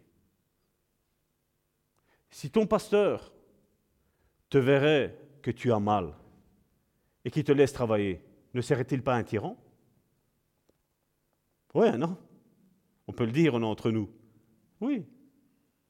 Là, même en faisant le bien, quand quelqu'un a des mauvaises intentions vis-à-vis de toi, se manifestera devant toi. Et c'est ce qui est passé. Non, il y a autre chose derrière. Il n'y a rien derrière. Mais l'argent n'a pas été mis ici, souillé. Et c'est pour ça que je dis, il faut être en alerte. Parce que des choses impures, on ne les donne pas à Dieu. On ne les méprise pas. Je moi, je, ne regarde même pas qu'est-ce qu'il y a. Je prends l'argent, je vais le porter à la banque. On me dit, voilà, ça va tort, il y a autant. Je prends, je, vais porter à la banque, c'est tout. Les choses de Dieu, pour moi, ce sont des choses qui sont saintes. On le fait avec révérence. La Bible nous dit, maudit soit celui qui fait l'œuvre de l'Éternel avec négligence. Il dit maudit. Je ne sais pas si cette parole-là peut vous percuter dans votre vie. On n'est pas en train de jouer. Comme je dis, on est tous en train de se jouer, et ce n'est pas dans le verbe jouer euh, de, de jouer. On est en train de tous marcher vers la nouveauté de vie, vers le paradis que Dieu nous a promis. Nous ne sommes pas là pour faire un show, nous ne sommes pas là pour faire beau, nous ne sommes pas là pour manipuler, nous ne sommes pas là en train de, de faire un sketch. Nous sommes en train de jouer tous notre vie éternelle. Et comme je dis, si je ne rentre pas moi dans le plan que Dieu m'a donné, parce que le plan que Dieu m'a donné, il va être de bénédiction pour les autres. Mais si moi je ne rentre pas là, les autres perdent leur bénédiction. Et Dieu va m'en demander compte. Et il en est la même chose pour ta vie, mon frère, ma soeur. Dieu a un plan bien précis pour toi. Et Dieu t'appelle aujourd'hui à commencer à rentrer dans ça, dans l'école de Dieu, à être formé avec Dieu. Les talents que Dieu nous donne, Dieu va nous demander quoi? Nous avons les paraboles des mines, nous avons la parabole des talents dans, les évangiles. Il y en a un, il avait peur de Dieu, il a pris, il a été la cacher, la Bible nous dit. Dieu dit, mais pourquoi tu n'as pas été le mettre en banque? J'aurais pris au moins les intérêts. Il a dit, retire ça et donne-le à l'autre maintenant. Mais Dieu, Dieu se moquait, parce que Dieu, quand vous, voyez, quand vous lisez bien précisément ces paraboles, Dieu sait même pas qui prend et que c'est pour lui. Il prend et il donne à un autre. Il parle, il y avait trois personnes qui étaient là. Il prend à l'autre et il donne à l'autre là-bas. Il dit voilà, toi tu veux pas utiliser ton talent, c'est pas grave. Tiens, voilà, tiens, toi t'en as dix, tiens en plus, on a onze là maintenant. Dieu n'a pas besoin de nous. Dieu ne nous fait aucune faveur. C'est pas que Jésus s'est dit, quand il, devait, aller mourir à la croix, bon, allez, ça va, allez, je vais aller moi comme ça, allez, je vais aller leur faire plaisir. Non! Jésus savait ce que ça a occasionné, le péché. Jésus disait que le péché mettait une séparation entre Dieu et nous. Et Jésus, notre grand frère, qu'est-ce qu'il a dit? Moi, il je vais venir parce que je ne veux pas garder ce Père-là, je ne veux pas le garder que pour moi. Je veux que vous, en tant que peuple de Dieu, vous aussi, vous ayez accès au Père. Parce que Jésus n'est pas radin. Jésus n'est pas en train, comme on voit aujourd'hui dans les familles, qu'on se déchire pour un héritage. Jésus, lui, veut partager. Jésus, lui, veut donner. Et qu'est-ce qu'on voit dans les églises? Donne à moi. Et Jésus, qu'est-ce qu'il dit? Donne à toi. À un moment donné, nous avons cette parabole, de cette parabole, cette histoire avec Jésus. Pierre regarde et dit Oula, il est tard. Dit Jésus, renvoie la foule parce qu'il est tard. Et Jésus le regarde et dit euh, Il est tard pour faire quoi? Ils sont fatigués, ils doivent retourner chez eux. Hein. Ils vont être fatigués. Hein. Ils doivent manger, hein, parce que lui avait faim. C'est Pierre qui parle, le grand Pierre.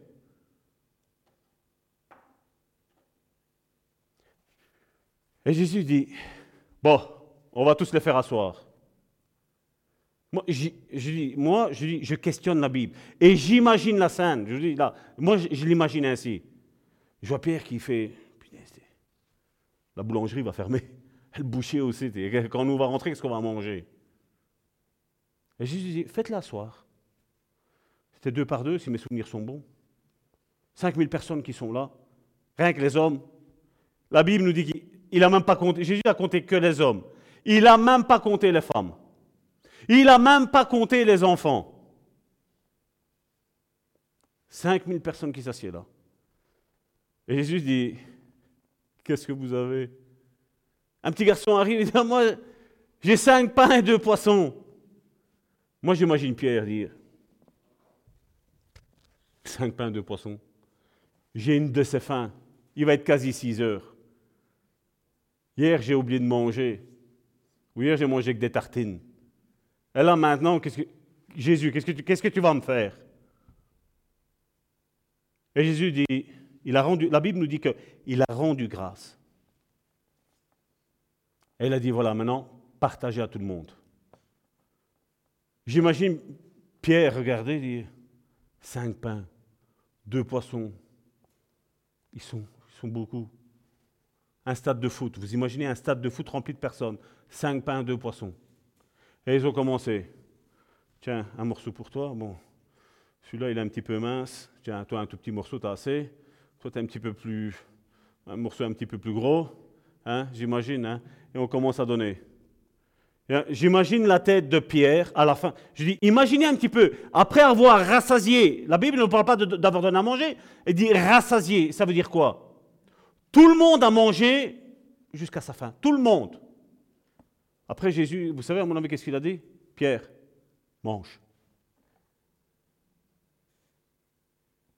Matthieu, mange. Et après lui, après tout ça, il a dit maintenant moi je vais manger. Que font les pasteurs aujourd'hui? D'abord c'est eux qui mangent. Et après c'est le peuple de Dieu. Il n'y a plus rien. C'est ce que j'ai vu avec mes yeux. Jésus a fait exactement le contraire de tout ce que les églises aujourd'hui devraient faire. Jésus a fait exactement le contraire. Il a d'abord pensé aux autres.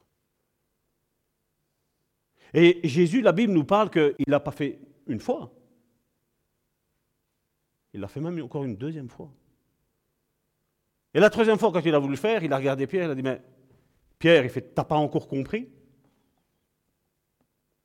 T'as pas compris, Pierre? La première fois, combien il t'en a resté? La deuxième fois, combien il t'en a resté? Le but, ce n'était pas de combien il en est resté, c'est de dire, tu vois, avec le peu, quand tu te décides de donner aux autres. Mais Dieu, fait multiplier. Il y a une sœur qu'on connaît très bien, on lui a apporté à manger. Elle n'avait rien. Mon épouse et moi, on a senti dans l'esprit, il faut remplir la voiture. On a été lui porter. Pendant plus de six mois, elle a mangé avec ce qu'on lui a apporté il n'y avait quasi rien. Il y avait un petit coffre. Mais quand on est arrivé, je lui ai dit, voilà, ça je te le donne par la foi, pour Dieu, de la part de Dieu. Mais une fois que tu te sacrifies pour les autres, mais je dis, Dieu fait le miracle. Bien souvent, toi et moi, il y, en a, il y en a combien qui ont arrêté avant que le miracle se produise? Et comme Karine l'a dit tantôt, la persévérance. C'est de dire, voilà, Dieu m'a promis ça, je vais aller jusqu'au bout. Parce que je sais une chose par expérience. Quand Dieu va te faire une promesse, je vais te dire pendant un laps de temps assez long, tout va être le contraire de ce que Dieu t'a dit. Tout. Parce que dès que la parole t'arrive, la promesse t'arrive, l'ennemi, le diable, parce qu'il existe, même si aujourd'hui on nous dit qu'il il n'existe pas, moi je dis qu'il existe. Lors d'une délivrance, j'ai parlé face à face, j'ai parlé avec lui. Je l'ai déjà raconté ici, c'était une femme et une voix d'homme est sortie d'elle. Elle m'a dit, qu'est-ce que tu es venu me faire? Je lui ai dit, je suis venu libérer cette personne-là. Je vais rendre libre cette personne-là. Parce que Dieu m'a donné la capacité de délivrer les captifs, ceux qui sont dans les prisons, Et j'ai vu que à peine j'ai commencé à dire le nom de Jésus, la personne, elle a commencé à crier. Mais ce n'était pas la personne qui criait, c'est ce qui était en lui. Il savait que son moment était arrivé, que la délivrance de cette personne-là allait être active à ce moment-là, à cette heure-là, à cette seconde-là. C'est pas moi qui ai fait ça, comme je le dis. C'est le Saint-Esprit qui m'a inspiré de prendre et de le faire. Combien aujourd'hui sont dans les églises et sont captifs? Combien? Une fois, quelqu'un m'a téléphoné, je suis en dépression. Je dis, ben ça va, je, vais prier pour toi, on va essayer de trouver le moment. Je vais essayer de prier pour toi. Je téléphone à quelqu'un, je dis, écoute, je dis, j'aimerais bien que tu viennes, on va aller prier ensemble, c'est une femme seule. Et moi, tout seul, je ne veux pas y aller. Karine était, occupée. Je dis, moi, tout seul, je ne veux pas y aller. Je dis, tu viens avec moi, comment elle s'appelle? Ben, Je dis, elle s'appelle comme ça, comme ça. La personne m'a dit, je parie qu'elle t'a demandé de prier pour sa dépression. Je dis, ouais, comment tu le sais? Mais vu que cette personne-là, je la connaissais parce qu'on était dans l'église ici et là, cette personne-là, ça fait 40 ans qu'elle est dans la dépression. Elle ne veut pas s'en sortir. Pourquoi? Parce que derrière, il y avait la mutuelle qui la payait. Et j'ai téléphoné, j'ai dit, écoute ma soeur, tu connais ce frère-là? Oui, je le connais. On était dans l'église ensemble, mais je dis pas qu'il a prié pour ta délivrance. Il paraît que tu avais eu ta délivrance. Oui, mais ça va pas. Je, monte, je redescends. Euh, je dis, est-ce que c'est pas à cause de la mutuelle? Parce que après, si, si tu es guéri, je dis, voilà, tu, ne pourras plus profiter de la mutuelle? Ah oui, ça aussi.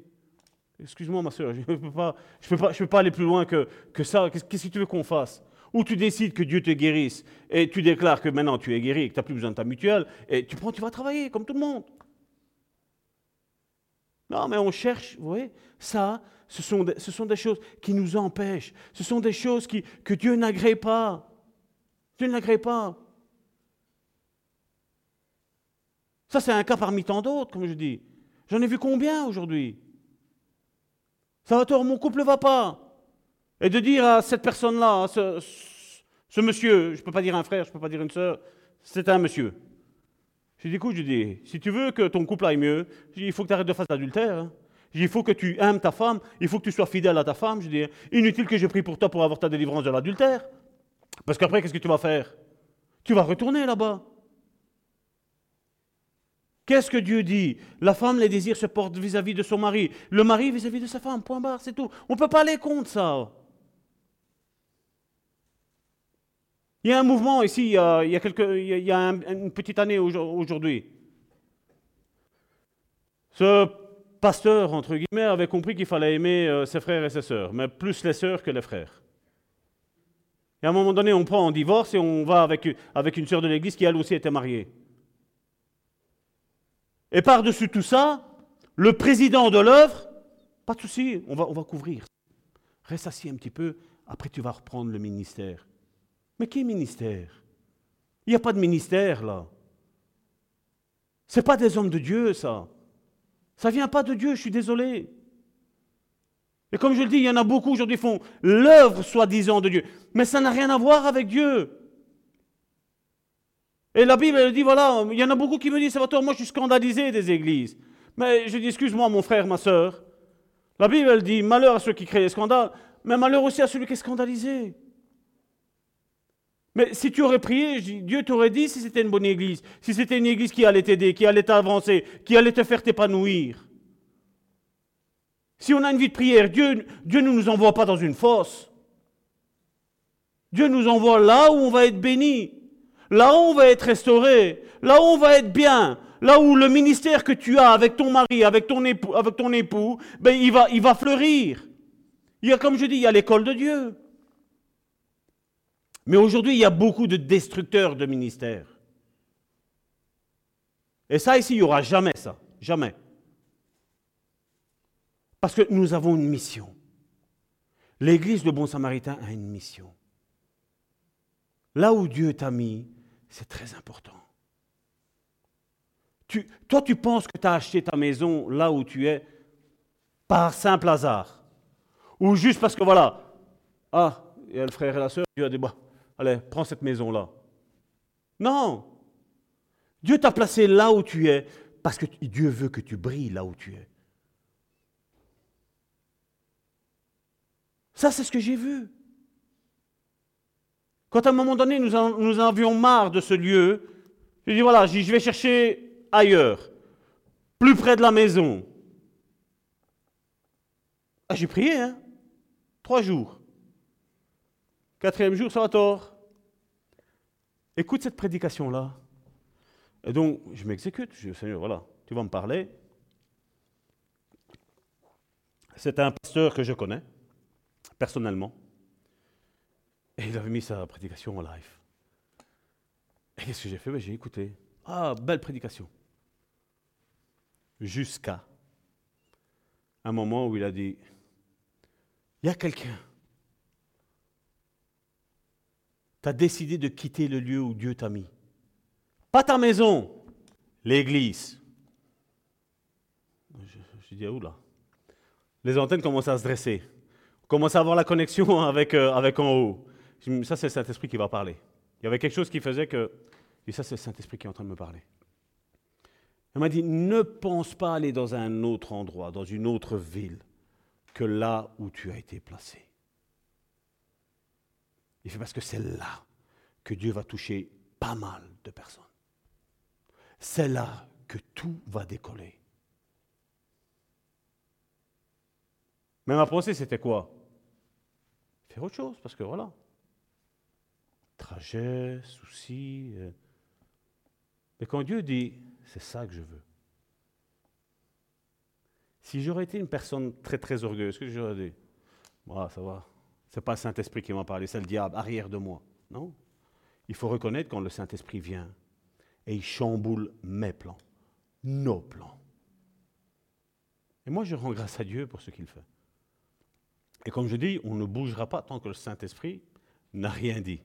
Parce que comme je dis, si je suis là, c'est nickel.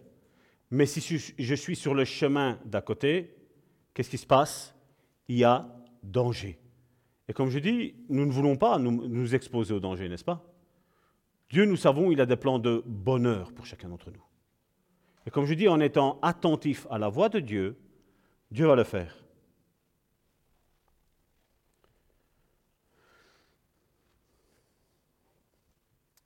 Mais il y en a parmi vous quelques-uns qui ne croient point.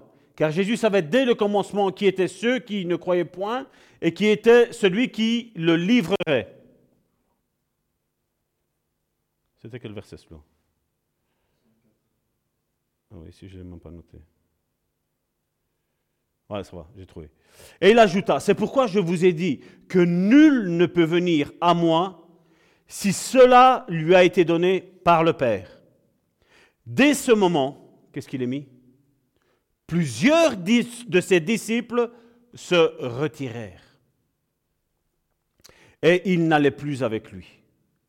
Jésus donc dit aux douces, Et vous? Vous voulez pas aussi vous en aller Vous imaginez un prédicateur d'aujourd'hui dire ça? J'aurais dit, mais Seigneur, les dîmes, les offrandes, les pesos, ça va, ça va diminuer. Jésus, qu'est-ce qu'il dit? Il fait vous les douze que je vous ai appelés, vous ne voulez pas partir aussi Jésus, en d'autres mots, il dit, c'est vous qui choisissez le chemin.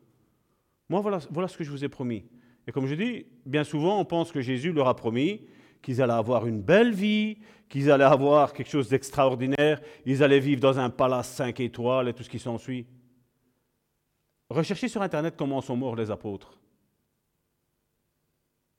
La Bible me parle que certains ont été tranchés en deux, en deux. d'autres ont été ébouillantés, d'autres on leur a coupé la tête.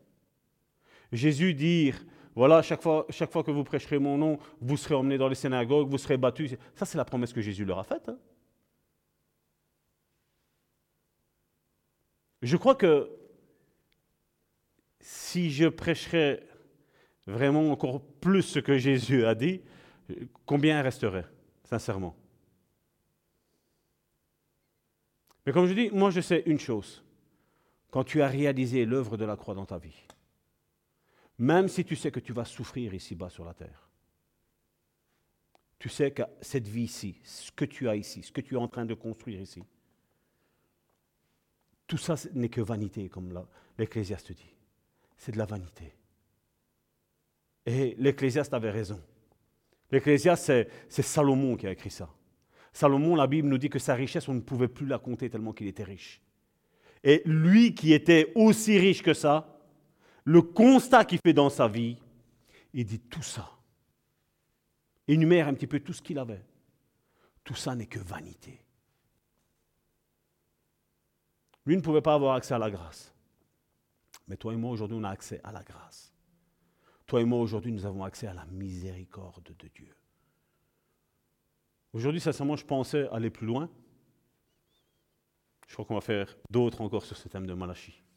Mais je crois que ça a été enrichissant pour chacun d'entre nous, n'est-ce pas? C'est pour ça, mes frères et mes sœurs, ici, ne vous tracassez jamais. Salvatore ne prêchera jamais la dîme. Salvatore, s'il doit prêcher quelque chose selon l'argent, c'est que chacun mette ce qu'il a résolu en son, en son, en son cœur avec Dieu. Parce que Dieu recherche tout d'abord notre cœur. Le salut n'est pas une question d'argent. Le salut n'est pas une question de finances, de, de biens matériels. Le salut, c'est pas ça, le salut. Et moi, je ne prêcherai pas autre chose que cette grâce, que cette miséricorde, que toi et moi, nous devons devenir des disciples, pas des chrétiens, des disciples de Jésus, qui marchons à la marche de Dieu, qui écoutons ce que le Saint-Esprit veut pour chacun d'entre nous. Peut-être qu'on t'a dénigré. Peut-être on t'a dit que tu es un beau à rien. Tu n'arriveras jamais à rien. Peut-être qu'on t'a dit ça. Jésus te dit tout le contraire. Mais Jésus veut une chose. C'est ton cœur ce que Jésus veut. Jésus veut tout d'abord ton cœur. Jésus ne veut pas de l'argent. Jésus, il se moque de ça. Même moi, je vous dis, moi c'est ce que je dis, j'ai plein de projets. Mais ma prière, c'est quoi? Seigneur, tu pourvois, on fait. Il n'y a pas d'argent, ben on ne fait pas. Ça veut dire que ce n'est pas ton moment et c'est tout. J'ai des projets, voilà ce qu'on voilà ce veut faire. je sais que c'est Dieu qui me les a donnés, je, les ai vus en vision. J'ai vu la, direction du bon samaritain vers quoi on allait. Cette même, cette, cette même vision m'a été confirmée à quatre ou cinq reprises par d'autres personnes qui me connaissent de ni d'Adam ni d'Ève. Et comme je dis, Seigneur, tu as cette vision-là, tu l'accompliras, parce que tu n'es pas un menteur. Mais ce que toi et moi nous devons faire, c'est être attentifs à ce que le Saint-Esprit veut. Et cette église comme, pour moi, c'est un centre de restauration, de guérison intérieure. Ou d'abord, comme je dis, si tu n'es pas guéri de l'intérieur, tu ne pourras pas faire. Parce que si tu as été déçu des hommes, ben, toi-même, tu vas décevoir les autres personnes. Et comme je dis, il faut être guéri de cette, euh, de cette blessure pour pouvoir, après, inspirer la confiance. Comme je dis, il y en a beaucoup aujourd'hui, ils veulent être pasteurs, mais ils ne connaissent pas la Bible. Ils ne connaissent même pas le Saint-Esprit. Quand tu entends certains parler, ce n'est que condamnation sur condamnation. T'en as d'autres, c'est hyper grâce, hyper grâce, hyper grâce. Le juste milieu, il n'y a pas. Il n'y a pas. Chacun d'entre nous doit se remettre devant Dieu. Dire voilà, Seigneur, ce que tu vas faire avec moi là aujourd'hui, je ne le sais pas. Et d'ailleurs, on va, se lever. On va se lever. Je vais appeler mes sœurs à venir ici.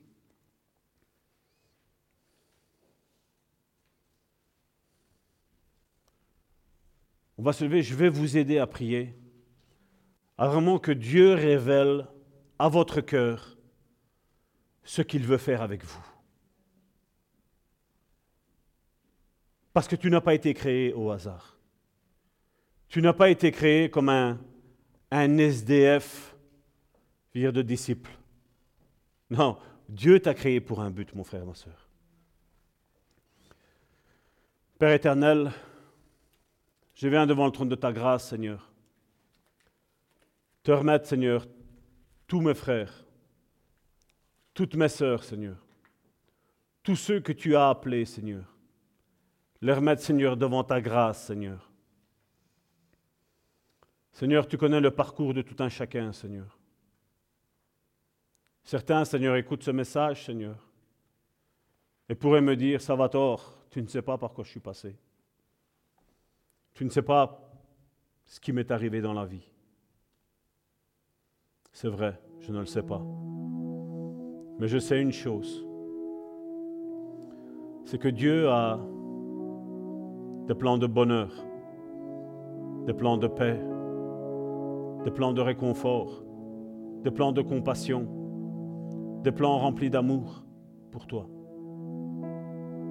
Ça, c'est ce que je sais, c'est ce que la Bible nous annonce pour tout un chacun. Saint-Esprit, touche les cœurs maintenant. Parle-leur, Seigneur.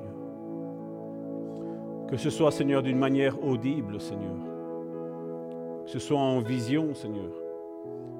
Que ce soit, Seigneur, en inspiration, Seigneur. Parle à la vie de mes frères et de mes sœurs. En cet instant, Père, montre à tes enfants ceux que tu as appelés quel est leur ministère Montre-leur, Seigneur, les œuvres qu'ils doivent faire. Celle que tu avais déjà écrite avant la fondation du monde.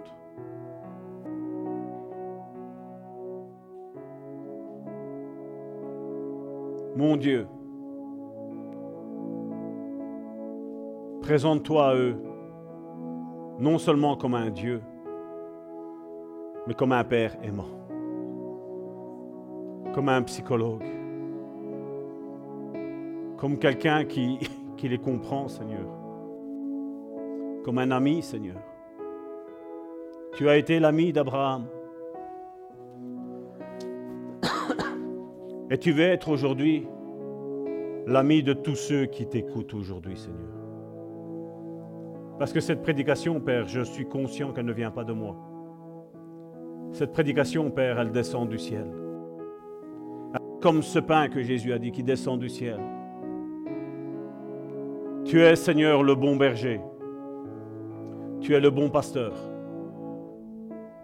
Et tu viens donner à manger à tes enfants. Oui, Seigneur, tu n'es pas là pour condamner les erreurs du passé. Mais tu es là, Seigneur, pour réécrire une histoire avec nous tous, Seigneur. Tu n'es pas venu nous condamner. Jésus l'a dit. Je ne suis pas venu vous condamner. Je suis venu vous sauver. C'est ce que Jésus a dit. C'est ce que Jésus fait aujourd'hui. Ne minimise pas ce que Dieu a déposé dans ton cœur. Il n'y a pas de petites choses que Dieu veut faire. Dieu veut faire des choses folles avec toi. Même si les autres n'ont pas cru en toi, même si tes copains n'ont pas cru en toi, même si tes copines n'ont pas cru en toi, même si ton père, ta mère n'ont pas cru en toi, même si ton frère, ta soeur, tes tantes, tes oncles, tes tantes, tes grands-pères, tes grands-mères n'ont pas cru en toi, Dieu aujourd'hui croit en toi. Dieu aujourd'hui veut réécrire ton histoire avec lui. C'est un nouveau chapitre de ta vie qu'aujourd'hui Dieu veut écrire. Mais Dieu te demande juste une seule chose. Donne-lui ton cœur. Donne-lui ton cœur. Ne ferme pas tes oreilles, ton cœur, ta bouche à cette prière. Ne la ferme pas. Dis Seigneur, tiens, je te remets ma vie. Tu n'as pas besoin de lui dire, voici ça c'est mon péché. Il le sait, il le sait, il le sait. Laisse, laisse. Dieu veut juste ton cœur. Il va se charger lui-même de ton péché. Il va se charger lui-même de toutes les blessures que tu as eues. Dieu est venu restaurer. Dieu est venu reconstruire tout ce qui a été brisé dans ta vie. Il est appelé le réparateur de brèches. Si la façade est fissurée, ne te tracasse pas. Il est capable de rejointoyer la façade. Il est capable de retirer tout le bloc de, briques qui est devant et en remettre de nouvelles. Il est capable de le faire. Comme on l'a chanté, on peut faire des miracles avec. On peut les faire. Il suffit juste d'activer notre foi. Ne sois pas en dispute avec Dieu. Dieu n'est pas l'auteur de ton malheur. Dans Jean chapitre 10, verset 10, il est dit, c'est Jésus qui parle. Il dit, le diable ne vient que pour voler, égorger, détruire. Le diable ne vient que pour voler, égorger, détruire. Et Jésus dit, moi je suis venu afin que mes brebis aient la vie en abondance. Là tu as le cadre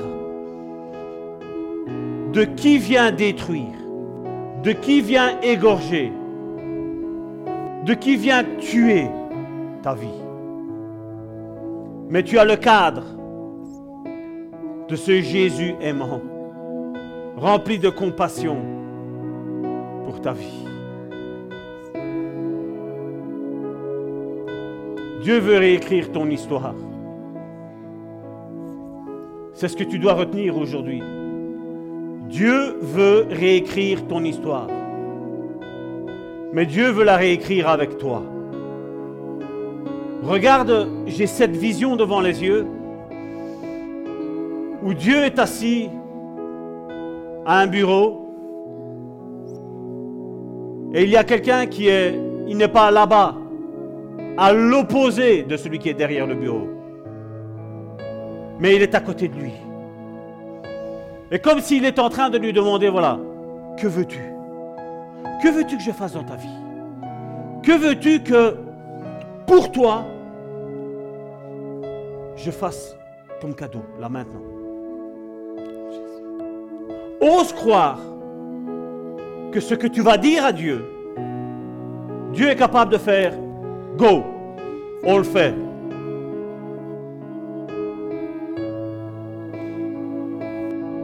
Dieu veut réécrire cette histoire avec toi, mon frère, ma soeur.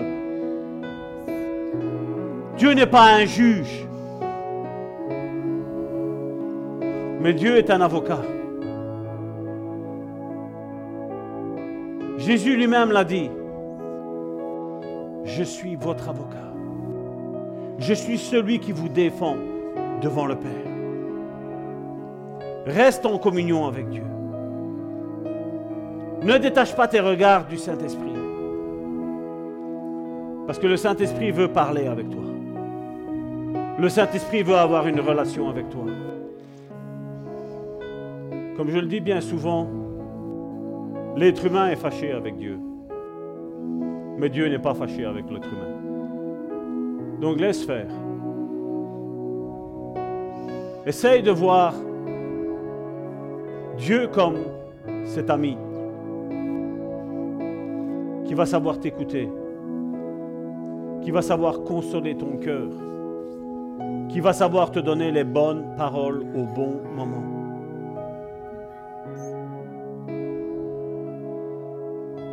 Arrête de regarder en arrière. Regarde en avant. Mon frère, ma soeur, regarde en avant. Le passé n'est que destruction.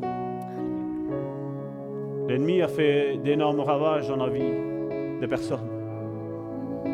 Mais Jésus dit, regarde devant toi. Je vais te donner une vie en abondance. Mon fils, ma fille, ton cœur. Arrête d'être fâché avec lui. Tu peux être fâché avec la religion. Mais là, Dieu ne te demande pas d'accepter une religion. Dieu te demande, donne-moi ton cœur. Je sais que certains pasteurs ont regardé cette prédication encore une fois pour peut-être critiquer. Mais Dieu dit, donne-moi ton cœur, pasteur. Donne-moi ton cœur, apôtre. Donne-moi ton cœur, prophète. Donne-moi ton cœur, évangéliste. Donne-moi ton cœur, docteur.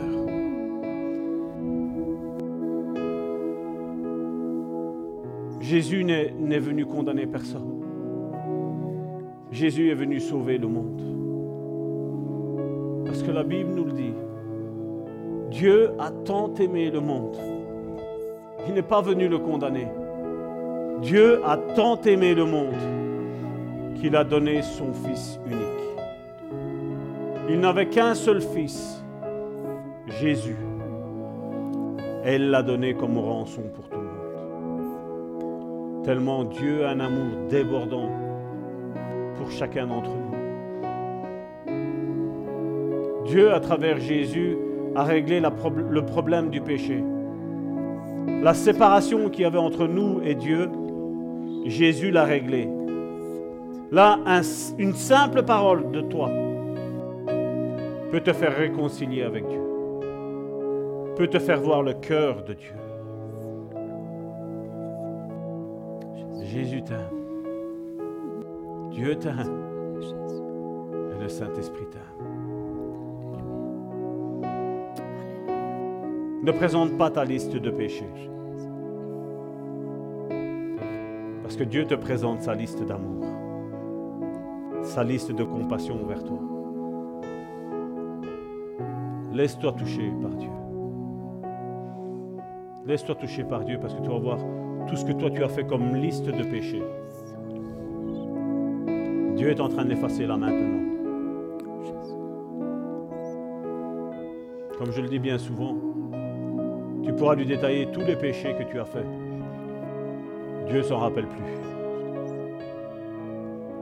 Comme le prophète Ésaïe a dit, vos péchés peuvent être noirs comme le croix moisi. Ils deviendront blancs comme la neige. C'est si facile pour Dieu. Et pour nous, ça nous semble même trop facile que de dire Seigneur, viens habiter dans mon cœur. Ça nous semble si facile qu'on dit non. C'est trop facile. Dieu ne fait pas des choses compliquées. Dieu fait les choses simplement, mon frère, ma soeur. Dieu réglera cette, ce problème de péché après, avec toi. Sois seule. Mais là, Dieu est en train déjà de l'effacer. Parce que ce sont les blessures de ton cœur qui ont fait que tu as péché. Et tant que ce cœur n'est pas guéri, tu commettras toujours le péché. Mais à partir du moment où Dieu va commencer à guérir ton cœur, où tu vas lui dire, voilà, Seigneur, ça c'est l'état de mon cœur. Dieu va commencer à assainir. Il est un divin chirurgien. Il n'a pas besoin de péridurale. Il n'a pas besoin d'une quelconque anesthésie. Il sait opérer sans douleur. Tu verras que si aujourd'hui tu ouvres ton cœur à Dieu, si tu l'ouvres réellement et tu dis Seigneur, voilà mon cœur, tu vas voir que dans les jours qui suivent, tu vas déjà voir certaines choses que tu appelles péché, ne plus être à la lumière. Tu verras que tu n'auras même plus envie de, de les pratiquer, juste parce que tu auras rencontré l'amour de Dieu. Tu n'auras pas rencontré une religion, tu n'auras pas rencontré un système, tu n'auras pas rencontré une condamnation. Dieu veut le meilleur pour toi, mon frère, ma soeur. Le diable ne vient que pour égorger détruire, tuer. Jésus dit, moi je suis venu afin que mes brebis aient la vie en abondance. Une abondance de paix, une abondance de joie, une abondance d'amour, une abondance de compassion. Laisse faire Dieu. C'est peut-être un moment aujourd'hui qui est capital pour ta vie, mon frère, ma soeur. Laisse faire Dieu. Pas le Dieu de la religion. Laisse faire Dieu. Dieu n'a aucune religion. Dieu haït la religion. Laisse faire Dieu là maintenant. Laisse-le te toucher. Laisse-toi aimer par Dieu.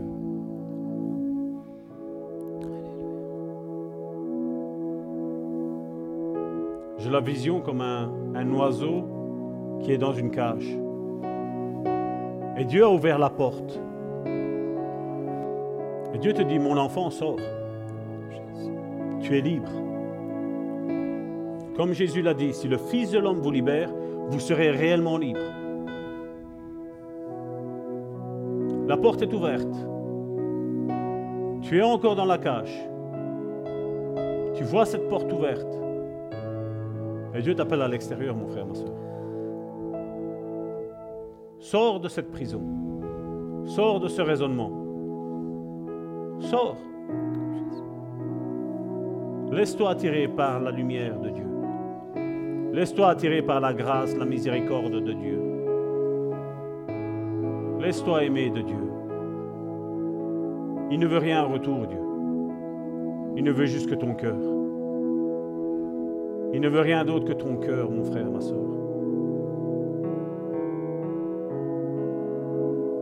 Ta vie va changer.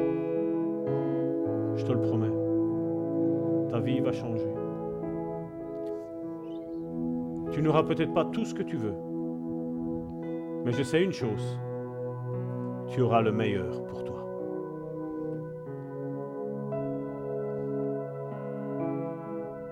C'est un moment capital dans ta vie. La mort d'un côté, la vie de l'autre. Dieu te dit, mon enfant, marche. Ne reste pas statique. Fais ce, fais ce pas. Viens vers Jésus. Il veut changer ta vie. Il veut réparer tout ce qui t'a été volé. Tout ce qui t'a été détruit, il veut le réparer. Laisse-le faire. Laisse-le faire. Abandonne. Abandonne tout entre ses mains.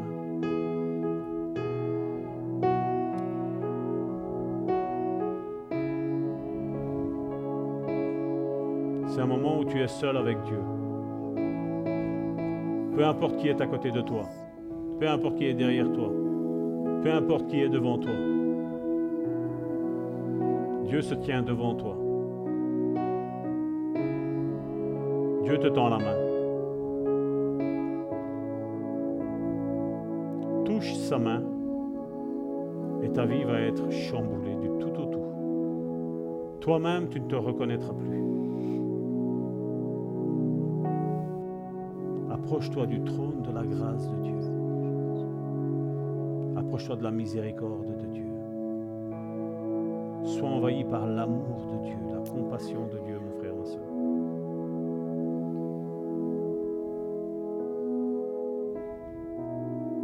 Jésus a dit, il n'y a rien de mieux que de donner sa vie pour ses frères et ses sœurs. Il savait, il connaissait ce qu'il allait subir. Son corps a été déchiqueté. Son corps a été lacéré.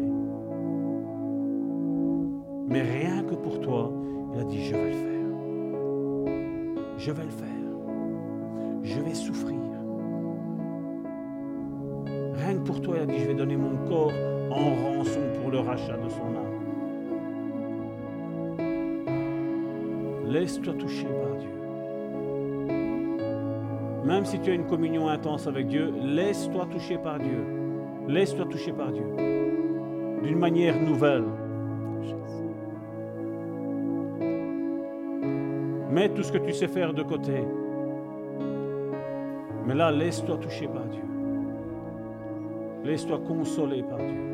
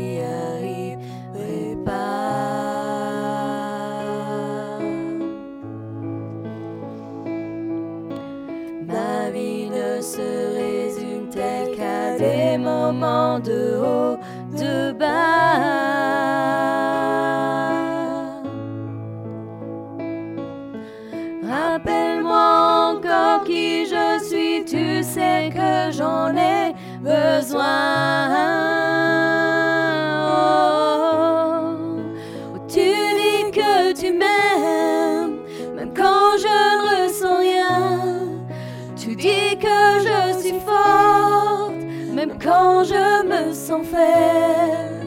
Tu dis que tu me tiens, même quand je crois tomber. Et quand je m'égare, tu dis que je reste à toi. Et moi j'y crois, oh j'y crois, ce que tu dis de moi. Oui, j'y crois.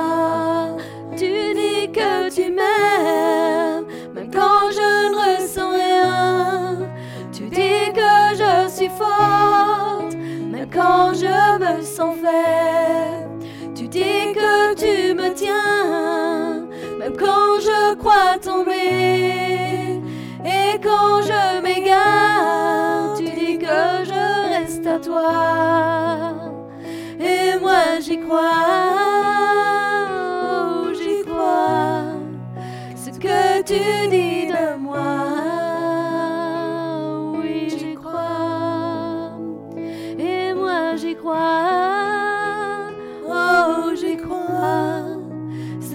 tu dis de moi. Oui, j'y crois. La seule chose qui compte à présent, c'est ce que tu penses de moi.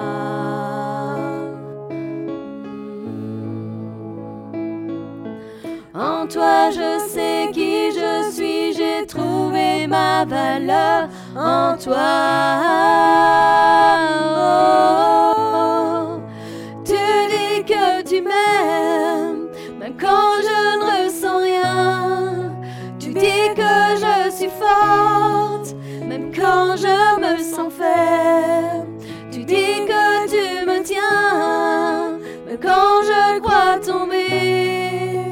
Et quand je m'égare, tu dis que je reste à toi.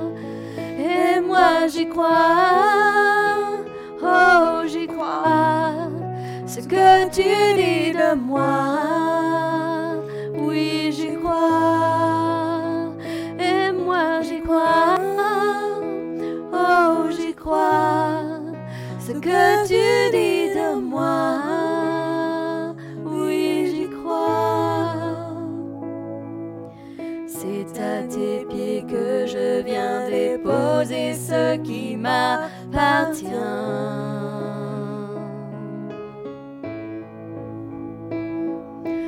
À toi soient tous mes échecs, à toi soient toutes mes victoires.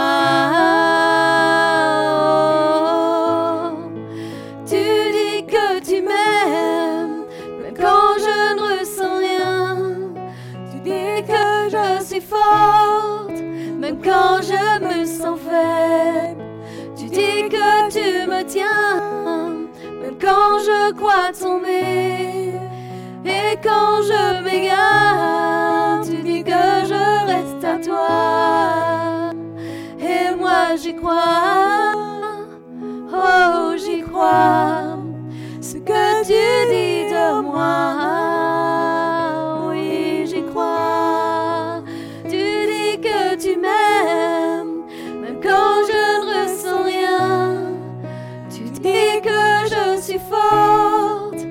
quand je me sens faible. Tu dis que tu me tiens, même quand je crois tomber. Et quand je m'égare, tu dis que je reste à toi.